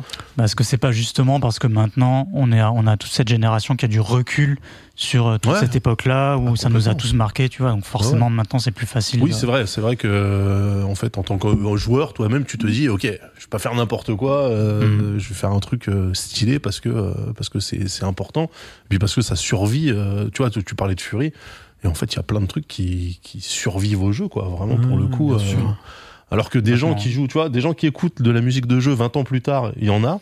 Des gens qui jouent encore au jeu 20 ans plus Ah, tard. c'est pas la même, c'est Tu vois, sachant que le Ah, gameplay rétro évolue, que ouais. ouais, mais tu vois, il y a, Ouais. il y a- il y a des jeux, moi, j'ai plus jamais de ma vie je vais les toucher parce qu'en fait, c'est un cauchemar. Bien sûr. Mais par contre, Star Citizen. par exemple, encore que ouais, Star Citizen, c'est c'est encore différent. Il faudrait qu'on fasse une émission consacrée à 20 ans Star Citizen. D'ailleurs, la diras. musique, euh, la musique de. Star Citizen est très cool, ouais. Ok. Ouais, ouais, justement. C'était le seul truc qui marche. Donc, euh, Les amis, on reparlera dans DLT de musique de jeux vidéo. D'ailleurs, justement, euh, nos amis de Kit Katana, donc euh, le label avec qui tu as sorti euh, l'OST, on les recevra dans cette émission parce que c'est un truc qu'on essaie de faire depuis longtemps. Ils ont notamment bossé sur des grosses licences, sur du Street of Rage, sur Tortue Ninja, des choses comme ça. ah oui, sur le remake de. Absolument, les récents. Ah yes. Et, euh, et on parlera un peu de tout cet univers de, de, sont de- très beaux, les jeux vidéo. Pour terminer, Rémi, une petite partie sur voilà l'aspect un peu euh, un peu carrière, etc. Euh, on va simplifier. Je voulais qu'on fasse une grande partie, mais on a beaucoup parlé de musique et c'est tant mieux d'ailleurs. Mais euh, cool. mais il y a quand même quelques éléments que j'aimerais aborder. Et il y avait ce truc dont je, dont je- que je disais tout à l'heure, tu sais, quand on fait une musique qui est pas la plus bankable du monde, tu vois, on peut se le dire clairement quand même. Euh, comment on fait pour essayer de, de trouver une stratégie, un business model, euh, vers qui on se tourne, comment on trouve un label, comment on arrive à avoir un peu de couverture médiatique, euh, comment tu t'en es sorti, qu'est-ce que tu as essayé de faire? Alors, c'est vrai que quand je me suis lancé, c'était vraiment quelque part une autre époque. Donc, je pense que j'aurais pas forcément les mêmes conseils euh, qu'à l'époque. hein. Je pense qu'aujourd'hui, il y a toute une démarche euh, qu'on peut avoir sur la création de contenu, notamment, euh, qui n'était pas forcément très développée euh, il y a dix ans. C'est sûr. ouais. Euh, moi, la, la façon dont, dont je, je me faisais connaître à l'époque, c'était d'envoyer euh, mes albums euh, sur des sur des forums russes pour, qu'ils soient disponibles au téléchargement pour tout le monde, quoi. Donc sur des torrents de je sais pas où. C'était vraiment une démarche assez différente. Aujourd'hui, ce serait voilà, il y, aurait il y aurait toute cette composante un peu création de contenu. Après, en- vraiment en termes de voilà de, de payer les factures, tout ça, je pense qu'il y a une démarche de diversification qui est importante. Moi, c'est vraiment aussi peut-être pour ça que j'ai voulu euh, bah, m'orienter vers de la musique pour l'image. Euh, j'ai fait pas mal de productions aussi pour des artistes, euh, du mixage, du mastering. Donc il y a vraiment toute cette dimension. euh, ok, t'es un artiste, mais t'es aussi un technicien quelque part, Mhm. et tu peux fournir vraiment une plus-value, un, un produit à quelqu'un qui en a besoin, quoi, ou un service. Mhm. Donc c'est vraiment voilà dans, dans, dans cette idée-là. Puis il faut pas oublier qu'il y a, qu'il y a plein de choses. On peut, tu peux développer plein de trucs avec des produits dérivés, du merch. Ouais. Euh, Il y, a, il y a plein de choses à faire en fait avec euh, avec Internet et avec euh, avec les outils qu'on a qu'on a disponibles. Euh, faut peut-être juste avoir les bons inter- interlocuteurs, faut avoir les, les bonnes relations. Ça c'est peut-être difficile au début de, de se les former, mais mais je pense que rien n'est impossible. J'y suis arrivé en étant relativement timide, donc je pense que D'ailleurs, en, en parlant de merch, euh, l'épisode précédent, on a reçu euh, Big Wax, qui Absolument. était les distributeurs, euh, distributeurs musicaux.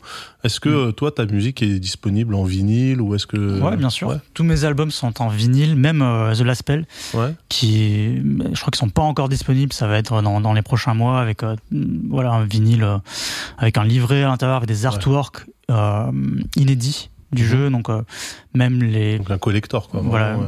même les gens qui ont kiffé le jeu pas forcément l'OST plus que ça tu vois ils peuvent ça peut les intéresser aussi mais ouais tous mes albums sont en j'ai même sorti un album en cassette en cassette audio en 2018 et ça s'est très bien vendu C'est vrai? Ça s'est très très bien vendu ouais Ouais, bah, il y avait ce euh, côté un peu rétro, Ah bah synthwave, tu vois, ouais. qui, qui colle, qui colle assez bien, quoi. Ouais, donc pour toi quand même, euh, le, le, le, le fait de, de, de publier physiquement ton ta, ta musique, ça reste important. Enfin c'est dans ta démarche à toi, euh, t'imagines pas sortir un album qui n'est pas euh, son pendant euh, vinyle disponible. Bah, hum, disons que c'est vrai que la plupart de mes fans ont- auront tendance à vouloir des éditions physiques. C'est vraiment un truc qui, est, qui est souvent, qui est souvent demandé quand je sors Ouais. un album. Donc, euh, s'il a demandé là, à partir de ce moment-là, tu, sais, tu, tu fais le, tu fais l'effort, quoi. Ouais. Mais c'est vrai que c'est c'est peut-être un truc qui est, euh, encore une fois, assez spécifique à la scène métal, qui est peut-être plus habitué à ce genre de démarche. Une culture du merch, Voilà, du t-shirt, etc. exactement. ultra important. que dans la, dans la scène, euh, je sais pas, EDM par exemple, où ça Mm. va plus être une, une culture du single. Euh, Il n'y a pas forcément autant de merch, euh, autant de produits dérivés. Quoi. Ça a été important pour toi la, la signature avec Basic Records en 2012. euh, C'était un- une étape pour la professionnalisation qui t'a. ouais, complètement. complètement. Bah, déjà, ils avaient le budget pour financer un clip que j'avais pas forcément moi de, de ma poche. Et euh, rien qu'en termes de contact, du coup, j'étais. bah, en fait, c'est grâce à eux que j'ai rencontré ce batteur, Mike Malian de, de Monuments. Donc, c'est vraiment par leur réseau que j'ai pu me former mon propre réseau aussi euh, par la suite. Euh, et ils avaient tous les outils marketing, tous les outils euh, PR, tu vois, pour, pour vraiment communiquer sur l'album. Et euh, je trouve que ça a vraiment boosté la sortie de l'album pour le coup euh, sur des choses que techniquement j'aurais pu les faire moi-même, mais j'ai- en Ouais. fait en tant qu'artiste t'as pas forcément le temps de t'occuper de tout ça, donc c'est parfois c'est bien de, de, de s'entourer. et pourtant, si je dis pas de bêtises, tu bosses plus aujourd'hui avec eux. T'es- Bon, alors, sur The Last Spell, c'est différent, mais sur euh, ton dernier album, d'ailleurs, qui est, qui est pas vieux, attends, il faut que je retrouve le, nom de l'album, rappelle-moi. Data Renaissance. Sur Data Renaissance, tu le sors euh, avec un label, tu le sors Ouais. indé? Ah ouais, il est sorti sur, euh, sur Fixed, qui est un label qui a sorti Brute Force en Ah, ok. 2016 du coup. D'accord. Donc c'est vraiment le même label. C'est un label américain qui se spécialise du coup un petit peu dans cette euh, dans cet amalgame de genre entre métal et électronique. Ouais. Donc ils sont vraiment spécialisés dans ça. Ils ont tous les contacts qu'il faut. Et du coup, il y a les produits dérivés sur Spotify, effectivement. C'est vrai que j'oublie à chaque fois. Exact, on le voit. Ouais. Ça, ça- bah, on en avait parlé avec Big Wax. Ça, c'est l'avenir aussi. euh, c'est d'utiliser euh, sur le modèle Bandcamp, qui le fait beaucoup. euh, c'est il faut que les plateformes type Spotify, qui sont évidemment le canal principal d'écoute de la musique aujourd'hui, il faut que les artistes puissent Ouais. mettre leur merge dessus. et ça typiquement c'est pas facile en fait. Faut, faut passer par un service externe qui s'appelle Merch Bar, je crois. Et c'est un truc j'avais essayé de le faire tout seul et c'était vraiment compliqué. Donc le label encore une fois il peut aider à, Ouais. à établir ce genre de choses et à, et à mettre la en avant. logistique, l'administratif et tout. euh, Avec les stocks aussi du merch, Ouais. c'est super complexe. Et, Ouais. et un modèle indé, justement, en bossant avec un distributeur sur un contrat de distribution, c'est pas un truc qui t'a déjà. Euh, assez- J'ai essayé de faire ça une année et j'ai eu beaucoup de problèmes en fait. Euh, disons que tu sais pas sur qui tu peux tomber. Tu peux tomber sur des personnes qui sont pas forcément professionnelles. Alors tu peux tomber sur des personnes intéressantes aussi, mais euh, voilà, faut savoir s'entourer euh, avec- des avec des personnes qui à qui tu peux faire confiance, ce qui est pas forcément évident Ouais. quand tu es indépendant quoi.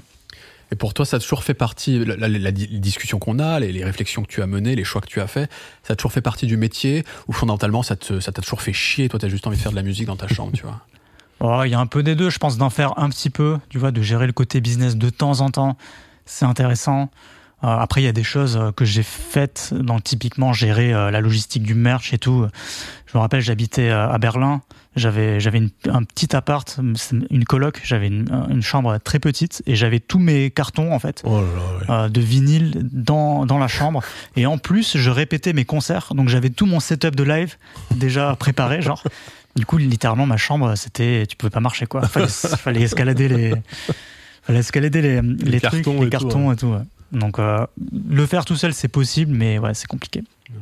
On termine Daz sur cette question parce que on avait débuté euh, en l'évoquant et elle est quand même ultra intéressante sur l'équilibre de vie en tant que musicien et sur le fait euh, que toi bah t'as vécu de ta musique.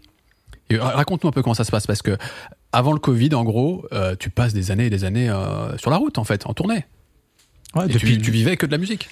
ouais, depuis 2012 jusqu'à 2019, euh, beaucoup de tournées, beaucoup de festivals. On a fait notamment le Download Festival en Angleterre, qui est un des plus gros festivals, euh, peut-être le plus gros festival d'Angleterre. On a fait Australie, on a fait Japon, on a fait Canada. Euh, on avait pas mal de trucs. euh, et c'est une expérience que j'ai absolument adorée. C'était, c'était génial d'être voilà au contact plus proche des gens, en fait, des fans. C'est, c'est un, un sentiment qui est incroyable Usant aussi. Très usant. Euh, en fait, ça va dépendre- vraiment dépendre des tournées. Il y a des tournées qui étaient très difficiles. Je pense notamment à la tournée au Canada où on a fait littéralement euh, de, de l'ouest à l'est du Canada en van. euh, avec, euh, on a, je crois qu'on a fait une quinzaine de dates. Et je crois qu'il y avait trois dates où il y avait vraiment qui étaient intéressantes. Le reste, euh, il y avait personne au concert, donc c'était Oh, ouais. l'enfer. Il y avait le merch qui était bloqué à la frontière, donc on n'a pas eu de merch avant la fin. Oh C'était. Ouais. Tu on dormait dans le van, on faisait des, des trajets de 19 heures entre les villes, c'était Mais ça, l'enfer. t'es- tu, tu, tu bossais avec un tourneur du coup pour ça ou euh, Là, c'était vraiment un truc euh, un peu à l'arrache. Ouais. C'était un, un tourneur de là-bas, mais Ouais. je pense que c'était sa première tournée. Ah merde. C'est bien parce que du coup ça te permet aussi de voir euh, ce que tu veux et ce que tu veux pas. hein. Parce que ça ressemble en fait à l'expérience de, de JB De JB, justement. ouais. ouais. Dans, dans Sale Chien, il raconte ça, les, les tournées à Mhm. l'arrache euh, au fin fond de la Non, y Sicile. a. euh, Ouais, Et ouais, en fait, euh, ça touche vraiment tout le monde sur toutes les scènes. euh, complètement. Mais de l'autre côté, il y a des tournées qui sont extrêmement bien passées. Je, pense notamment à la tournée avec Perturbator, la tournée avec Haken aussi, qui est un, un groupe de metal prog anglais. Mais ça, c'est les tournées où tu as un tourbus. Donc, Ouais. euh, tu as tout le confort, tu, tu finis ton concert, tu remballes. Tu as juste à aller te caler euh, dans le bunk, dans le bus, tu dors. Tu es sûr d'avoir tes 8 heures par nuit, quoi. Ouais. et tu te réveilles, t'es dans, t'es dans une nouvelle ville, c'est, quand même cool. Quand tu dois gérer tout ça toi-même avec ton van et que tu dois conduire de, de Madrid jusqu'à, jusqu'à Berlin, vraie, vraie histoire, on a vraiment fait ça. Oh là là. C'est l'enfer, quoi. C'est juste horrible. Il y a des moments, euh, tu pètes un câble et c'est très difficile. Et malheureusement, c'est un peu la, la loi, la loi du marché, quoi. Ouais. Plus t'es gros, plus c'est facile d'avoir tes tourbus, tes Ouais, trucs, ton budget ouais, plus tu as un niveau intermédiaire, on va dire, bah, plus tu vas galérer dans ton van. Quoi. Et du coup, là, quand euh, le Covid est arrivé, bon, ben, arrêt total euh, de, de, de tout ça. Je pense que c'est là que tu voulais, euh, tu voulais venir, euh, Salman. prie, ouais. Comment, euh, toi déjà, comment t'as as, perçu le truc? Parce que ça veut dire que d'un seul coup, t'as plus d'activité euh, avec le public. Est-ce que tu te dis, euh, mon, mon, bise est peut-être euh, en danger? Est-ce que t'as ressenti une, une angoisse, une anxiété par rapport à ça ou? Non, pas du tout. En fait, j'ai eu beaucoup de chance parce que ça faisait déjà pas mal de temps que je comptais, euh, je comptais un peu faire une pause en fait sur les concerts, les tournées. Ouais. Et fin 2019, donc juste après la tournée Perturbator, j'annonce, je fais une pause des concerts. Ah bah, 2000 donc ça tombe bien. 2020, il y a le Covid. voilà. Donc euh, littéralement, euh, deux mois plus tard, il y a le Covid. Quoi. Donc euh, j'avais déjà un peu préparé le truc. J'avais la, la, le contrat avec, avec The Last Spell qui avait déjà commencé. Euh, j'avais aussi commencé mon activité dans l'informatique à côté, donc j'avais pas mal de voilà de, de ressources financières pour continuer sans les concerts. Et c'était Ouais. prévu, c'était vraiment ce que j'avais prévu. Ouais, Ouais. T'as eu une sacrée chance. en Donc, Ah ouais, le bol. donc j'étais pas vraiment. euh, je sais qu'il y a beaucoup de groupes, euh, voilà, force à eux, hein, beaucoup de groupes d'artistes qui ont été impactés par ça, techniciens aussi énormément. Euh, moi, j'ai eu la chance d'éviter les balles, quoi. Oh, la chance, ouais. Bien wedge. Et pour autant, lorsqu'il y a la possibilité de refaire des, des concerts, euh, après le Covid, tu avais fait un choix et tu t'y tiens à ce choix. Et est-ce que ça veut dire que tu feras plus de tournée ou est-ce que tu te diras peut-être de manière sporadique, mais en tout cas, re- revivre la vie de tournée pendant 7 ans de suite, c'était tout le temps sur la route T'as- plus envie de ça? Non, cet aspect, euh, ouais, galérer comme ça sur la route pendant très longtemps, peut-être pas. Ouais. Après, oui, sporadiquement, ça peut être intéressant, notamment dans des festivals. Je sais que j'ai déjà, j'ai pas mal de propositions euh, que j'ai pas honorées, mais euh, potentiellement que je pourrais honorer un peu plus tard. Euh, ouais, après, il y a, il y a aussi toute une dimension de voilà, les tournées, faut les préparer aussi. C'est quand même pas mal de, de répétitions, de, Ouais. de mise en place, euh, de trouver les bons techniciens, etc. Donc il y, a, il y a tout ce travail de logistique à faire qui est quand même euh, qui prend quand même pas mal de temps. Donc euh, ça ça va pas arriver comme ça du jour au lendemain, mais je pense qu'il y aura un moment, oui, où, où ça, ça ça reviendra sur scène. Juste pour le moment, j'ai mon voilà, j'ai mes petites habitudes, j'ai mon euh, j'ai mon équilibre aussi euh, avec euh, avec ces OST, avec ces projets où j'ai pas forcément le temps de faire autre chose. Mm. Donc j'essaie de profiter de ça et puis on verra pour la suite. Et c'est marrant parce que euh, tu vois l'idée de dire j'ai moins envie de tourner en live, euh, je veux me sédentariser par exemple, tout simplement, ou avoir une vie un peu plus équilibrée. Ce que je peux comprendre, parce que c'est fatigant effectivement les tournées? Euh, T'aurais pu faire ce choix sans prendre un métier, euh, reprendre un job euh, conventionnel entre guillemets, c'est-à-dire en disant bah je repars sur les sessions, pourquoi pas, enfin en tant qu'ingé son, faire des mix, j'en sais rien, euh, essayer de choper un peu des contrats à droite à gauche, en, en bouffer, tu vois quand même de la musique, même si je suis un peu plus fixe, euh, je, tu vois je et là, non, tu t'es dit vraiment, c'est faire du dev en parallèle. Tu vois, ça peut paraître même étonnant. Et est-ce que même limite, ça te rend plus, est-ce que ça te rend plus heureux? Est-ce que même d'un point de vue créatif, ça te nourrit en fait de faire autre chose à côté? J'en sais rien. Enfin, c'est Ah, Déjà, faut savoir que je déteste le mixage. Donc, euh, être ingé, être ingé son, euh, forcez-vous, les gars. être ingé son, je, je pourrais vraiment pas. Euh, J'ai déjà mixé des groupes et tout, c'est à l'enfer, je déteste ça. Quand c'est pas mes projets, Ouais. ça me saoule, en fait. Donc, euh, comme tu disais, cette direction-là, elle, elle m'allait pas forcément bien. Euh, c'est vrai que le, le dev, bah, j'étais, je suis quand même passionné de- d'informatique depuis très longtemps. C'était, euh, je considère ça comme étant un petit peu ma première passion, en fait. Tu, tu Vraiment. dev en quel langage d'ailleurs JavaScript. Ok. Et, euh, et ouais, du coup, j'avais toujours ce truc, euh, je pense que je l'ai depuis longtemps, tu vois, ce truc de me dire, euh, un jour, je reprendrai ça. Et, et voilà, j'ai fait, je crois que j'ai fait un an en salariat quand j'habitais à Berlin, et je suis parti en freelance après un an. Et maintenant, j'ai des clients, euh, ils sont, voilà, ils sont récurrents, tout le monde est heureux. Et je m'éclate, je fais mes, mes petits trucs de dev à côté. Et ce qui est intéressant pour moi, c'est que vu que je suis freelance, donc indépendant, je peux très bien décider, c'est ce que j'ai fait d'ailleurs pendant, pendant la composition de The Last Spell, je peux très bien décider pendant un mois ou deux de pas taffer, enfin, Ouais. de taffer sur l'OST du coup. Donc j'ai cet équilibre et j'ai cette euh, gestion du La temps flexibilité. ouais. qui est vachement intéressante, c'est que si j'ai pas envie de faire de musique, je fais pas de musique. Et c'est vrai que c'était vraiment moi cet aspect qui me qui me saoulait un petit peu, comme je l'expliquais tout à l'heure, tu vois, euh, devoir récupérer des contrats qui sont pas forcément intéressants. Euh, je voulais essayer de m'écarter un petit peu de ça, quoi. et c'est bénéfique, tu penses, pour ta production artistique en parallèle, de, de parfois couper? Euh, complètement, ouais. Parce que ça me permet vraiment d'avoir un recul. Alors c'est à double tranchant, parce que ça me permet d'avoir un recul vraiment sur, sur ce que je crée et de pas être la tête dans le guidon vraiment 100% dedans. Euh, des fois je fais des coupures de une semaine, deux semaines, deux mois, tu vois, ça peut vraiment, euh, ça peut vraiment varier. Mais à la fois, quand t'es pas vraiment dedans tous les jours non plus, bah, Tu tu, stagnes un peu. tu ou- rates des choses, Ouais. tu fais moins de veille sur certaines, Mm. certains trucs. Euh, bah, simplement, le fait de moins pratiquer te rend peut-être moins, moins bon quelque part. Donc c'est un peu à double tranchant. Euh, Il faut trouver vraiment l'équilibre. euh. pour le moment, le seul moyen que j'ai trouvé de trouver l'équilibre, c'est de taffer plus. Donc, bonjour le burn-out bientôt. Mais euh, pour l'instant, ça va à peu près.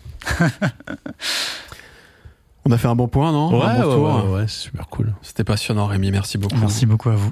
On va, on va terminer avec euh, notre tradition dans DLT, à savoir on termine avec des recommandations. Est-ce que tu as envie de faire découvrir un, un morceau, quelque chose que tu apprécies, que tu as, t'as poncé récemment, ou un classique pour toi, que tu as envie de... faire J'ai découvrir. C'est vrai, pas du tout. C'est pas obligatoire. hein. C'est pas obligatoire. Mais euh, Daz, tu veux commencer? Ouais. T'as euh, une petite idée? Ré- Réfléchis mais en même temps. C'est un morceau qui s'appelle Higher Ok. D'un artiste qui s'appelle Moles Monday. euh, comment, comment, comment, comment, comment que ça s'écrit M-A-L-Z. M.A.L.Z.. Moles. Ok. Voilà. Euh, c'est Spotify qui me l'a reco. euh, et j'ai trouvé ça très. Tu sais, dans ma vibe Mhm. minimaliste, Ouais. il n'y a pas Un grand sample chose. qui tourne. Un sample qui tourne. Et, Un cigare et on est bien. Là, ouais, la rythmique, elle arrive au bout de, de 2 minutes 30, tu vois, tu fais bon, ok. Et ça marche bien, j'aime Ça bien. marche bien Ouais, ouais, ouais. Eh ben écoute, on essaie. Ailleurs, Moles Monday.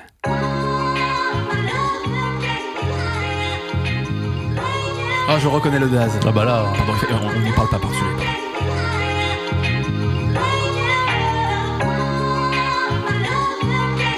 il n'y a que ça.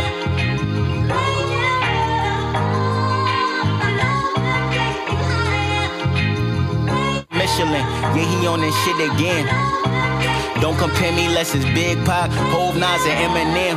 Nothing like the mother rappers, hein. it's too many of them. I'm a legend, gotta treat me like the seventh the weapon.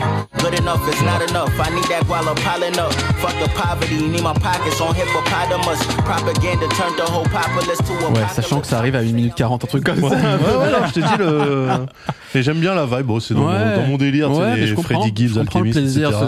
Ce côté hypnotique au bout d'un moment, quoi, Ouais. avec ce sample. Juste, là. juste très, la très boucle. Euh, est-ce que tu as eu euh, une illumination entre temps, Rémi, ou est-ce que j'enchaîne? Je pense que je vais, euh, je vais faire un big up à mon poteau. C'est vrai, bah vas-y, fais un big up à un poteau, bien poteau sûr. Rainbow Dragon Eyes. Alors. Donc, c'est une OST, du coup, que je vais recommander, une OST pour le jeu The Messenger. Je sais pas si vous l'avez euh, Pas du vu tout. tourner. Ça- ça Et me dit quelque chose. du coup, cette OST par Rainbow Dragon Eyes, Et, euh, Le et morceau, écoute, du coup euh, je sais pas. on, on commence avec l'introduction. On tente, Ouais, vas-y, vas-y, vas-y.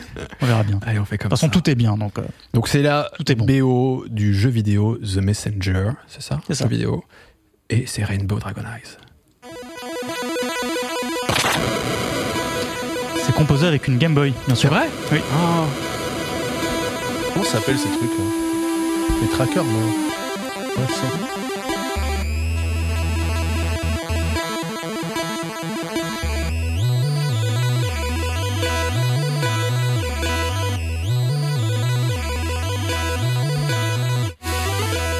J'imagine que c'est un genre 2D. Ouais.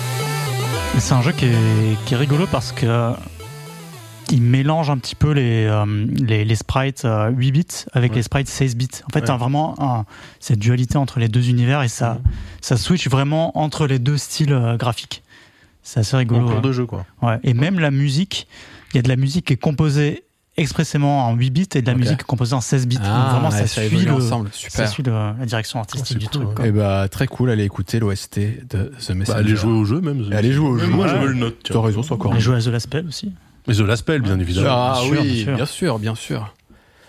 Et je termine. Écoute, moi j'ai j'ai choisi un morceau que j'ai découvert récemment dans une roco aussi parce que figure-toi Daz que en ce moment tous les 15 jours on fait un petit live Twitch avec l'équipe de Monte le son. Oui, je Donc voilà, sais. si, si vous êtes des auditeurs du, du podcast, vous savez qu'il y a aussi la version vidéo de ce podcast et que globalement même DLT fait partie d'un projet un peu plus large qui s'appelle Monte le son. Vous pouvez le retrouver sur Instagram, sur TikTok, sur YouTube, etc. On est plusieurs dans l'équipe à faire tous des formats, euh, dont moi avec ce podcast. Et, et on se réunit en fait tous les 15 jours sur Twitch, euh, le MLS Club, où on discute, on prend des, on débat autour de quelques sujets de Personne m'a invité, musique, moi, bien sûr. Mais tu viendras, t'inquiète, hein, t'inquiète, t'inquiète, tu viendras, c'est prévu. Ah, ça fait plaisir. Euh, et on termine aussi avec des recommandations. Et comme on n'est pas sur YouTube, on en profite, on se fait plaisir, on fait, on les met en entier les morceaux déjà. Mais oui, ça que J'avoue que c'est cool. vous faites quand même shooter les replays normalement parce que Ça, Twitch, oui. Twitch, mais ok. Mais bah, après, enfin pour te dire, il y en a eu trois pour le moment, et il y a que sur le troisième qu'on a réussi à avoir vraiment le replay. On avait fait n'importe quoi. Donc je, te dirais avec l'expérience si réellement ça se fait shooter ou pas. Et, euh, et bref, on a- j'ai mon collègue Chili Toy, Raoul, qui a fait une reco et que je vais lui voler parce que j'ai trouvé ça très bien et que j'ai trouvé ça aussi adapté euh, à Rémi. C'est un guitariste qui s'appelle euh, Jakub Ziteki. Euh, qui est un mec qui Très, est très fort. qui est, tu, tu vois? Eh ben super et qui euh, qui fait beaucoup de choses sur euh, sur YouTube notamment pardon? C'est le poteau. c'est un pote même? Ouais, c'est un pote. ah tu le connais bien? Ouais, on a, on a bu des whisky coca en Angleterre, trop bien dans un vieux, eh ben écoute incroyable festival. Et, euh, et il se trouve que ce, ce Yaku, je sais pas d'ailleurs comment il faut prononcer, J'en ai aucune idée. et euh, a sorti un album assez récemment. Euh, c'est euh, en février dernier, tu vois, février 2023, et qui est un album de gratteux, mais pas que en fait, parce que euh, j'aime bien. Il fait partie d'une nouvelle génération de guitaristes qui sont très très forts, d'excellents techniciens, mais qui font une musique qui est pas que pour les guitaristes, parce que c'est un peu le risque parfois quand même de ce genre de truc. Euh, on peut retrouver d'ailleurs des, dans les façons de jouer des trucs un peu à la délire Polyphia, Tim Henson, etc. Mais il a un jeu un peu plus varié. Et, un peu moins guitare centré d'ailleurs que ce que devient Polyphia aujourd'hui, je trouve. Bref, le morceau s'appelle Future Shock et je trouve ça très très bien.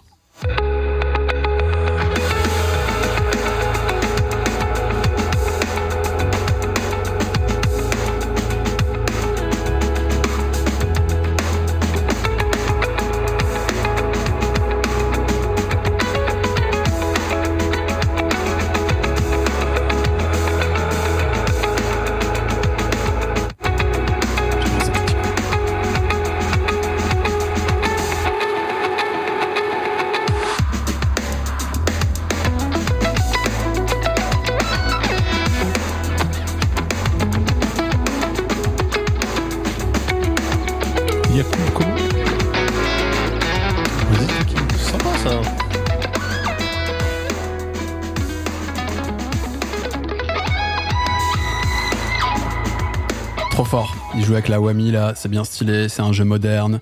Il est capable de, il a plein de diverses techniques euh, très stylées. Dans Voilà. le style, il y a Pliny. Bien sûr, bien sûr. Bah, De, toute façon, tous les tous les, les guitaristes un peu modernes, euh, j'essaye de suivre. euh, C'est stylé. Oui. Beaucoup de mecs qui viennent de YouTube d'ailleurs, et c'est c'est assez cool. Et, C'est vrai. et c'est une génération qui, euh, qui qui en fait est inspirée de tellement de trucs musicalement différents que ça que ça fait un peu revivre la guitare, ça fait plaisir, tu Mm. vois. euh, Et et Polyphia aussi qui a, qui a envoyé des trucs Ah oui. très très lourds récemment. Et alors, c'est vrai récemment, il faut que j'écoute ce qu'ils ont sorti vraiment très récemment parce que moi j'ai découvert euh, Polyphia avec Goat, comme beaucoup de gens, Mhm. et j'ai adoré ça. Et après ils ont sorti plusieurs morceaux cool. Et puis j'ai eu une petite, euh, tu vois, ils ont sorti un morceau avec Vi, etc. Ça redevenait un truc de gratteux, j'avais l'impression. Ok. Tu vois, J'ai adoré le c'est vrai avec. Et le dernier, du coup, il y a des morceaux avec un, pas mal de voix, pas mal de chanteurs, euh, chanteuses. Donc euh, peut-être ça peut plus te plaire un peu Et plus. bah euh, il faut, il faut que ce côté euh, shred. Ouais, et puis Ouais. et puis il y avait ce côté influence un peu euh, trap, rap, etc. que- qu'ils ont pas toujours exploré, continuent à explorer. Mhm. Euh, genre, limite, je crois que le dernier truc de, que j'ai kiffé, mais c'était Manson seul. euh, C'était, tu sais, ils ont un, ils ont un plugin chez Neural DSP euh, pour la, pour la guitare, hein, une simulation d'ampli euh, Tim Henson. Et ils avaient fait une vidéo et un morceau de Tim Henson dessus que j'ai trouvé trop bien, tu vois, alors que c'était une promo, mais le morceau est trop cool. Bref, voilà, je parle beaucoup trop. Ouais, c'est parti Mais- direct dans un, dans un truc de niche là.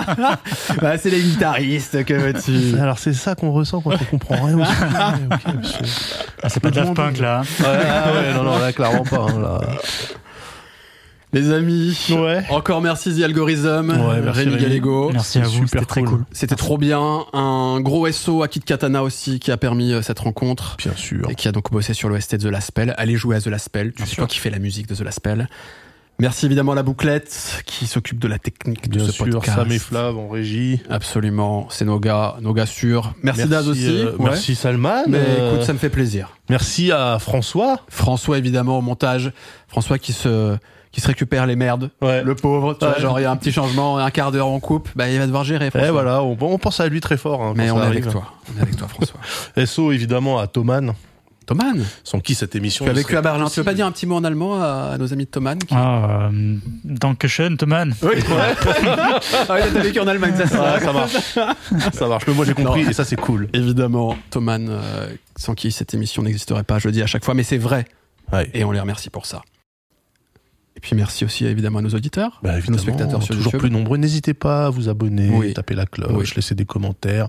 On les lit tous, on shoot ceux qu'on n'aime pas. On va continuer d'âge, j'aime ça. Ouais, ouais, ouais. Non, alors, en, en vrai, de vrai, on n'a pas tant de commentaires négatifs que ça parce que cette émission est excellente. Oui, C'est vrai. Non, c'est vrai. hein, On n'a pas de. C'est une grande émission, C'est on réel. peut le dire. C'est réel. Ouais, ouais, ouais. Donc, euh, bah, continuez. Voilà. Euh, Parlez-en à votre famille. C'est disponible en podcast. C'est disponible sur YouTube. C'est un jour peut-être, ça sera disponible en live Twitch. Je ne sais pas. Je ne veux pas. Je ne veux pas déflorer Ah, ouais. le, le business plan. Mais Il y a bon, des voilà. pour, il y a des contre, Daz. euh, Ouais, je- je ce que vous en pensez. Ouais, tiens, voilà. Voilà. En qu'il commentaire. est-ce qu'il faut DLT en live Twitch ou pas? Et puis on pense toujours à cette petite idée de vous proposer une playlist avec tous les morceaux qu'on écoute dans chaque épisode. On va peut-être faire une espèce de grande playlist DLT euh, où on fout tout, n'importe comment. Mais c'est aussi ça DLT, c'est de la curiosité, c'est de la diversité. C'est foutraque. On aime bien. À dans 15 jours. Bye Ciao. bye.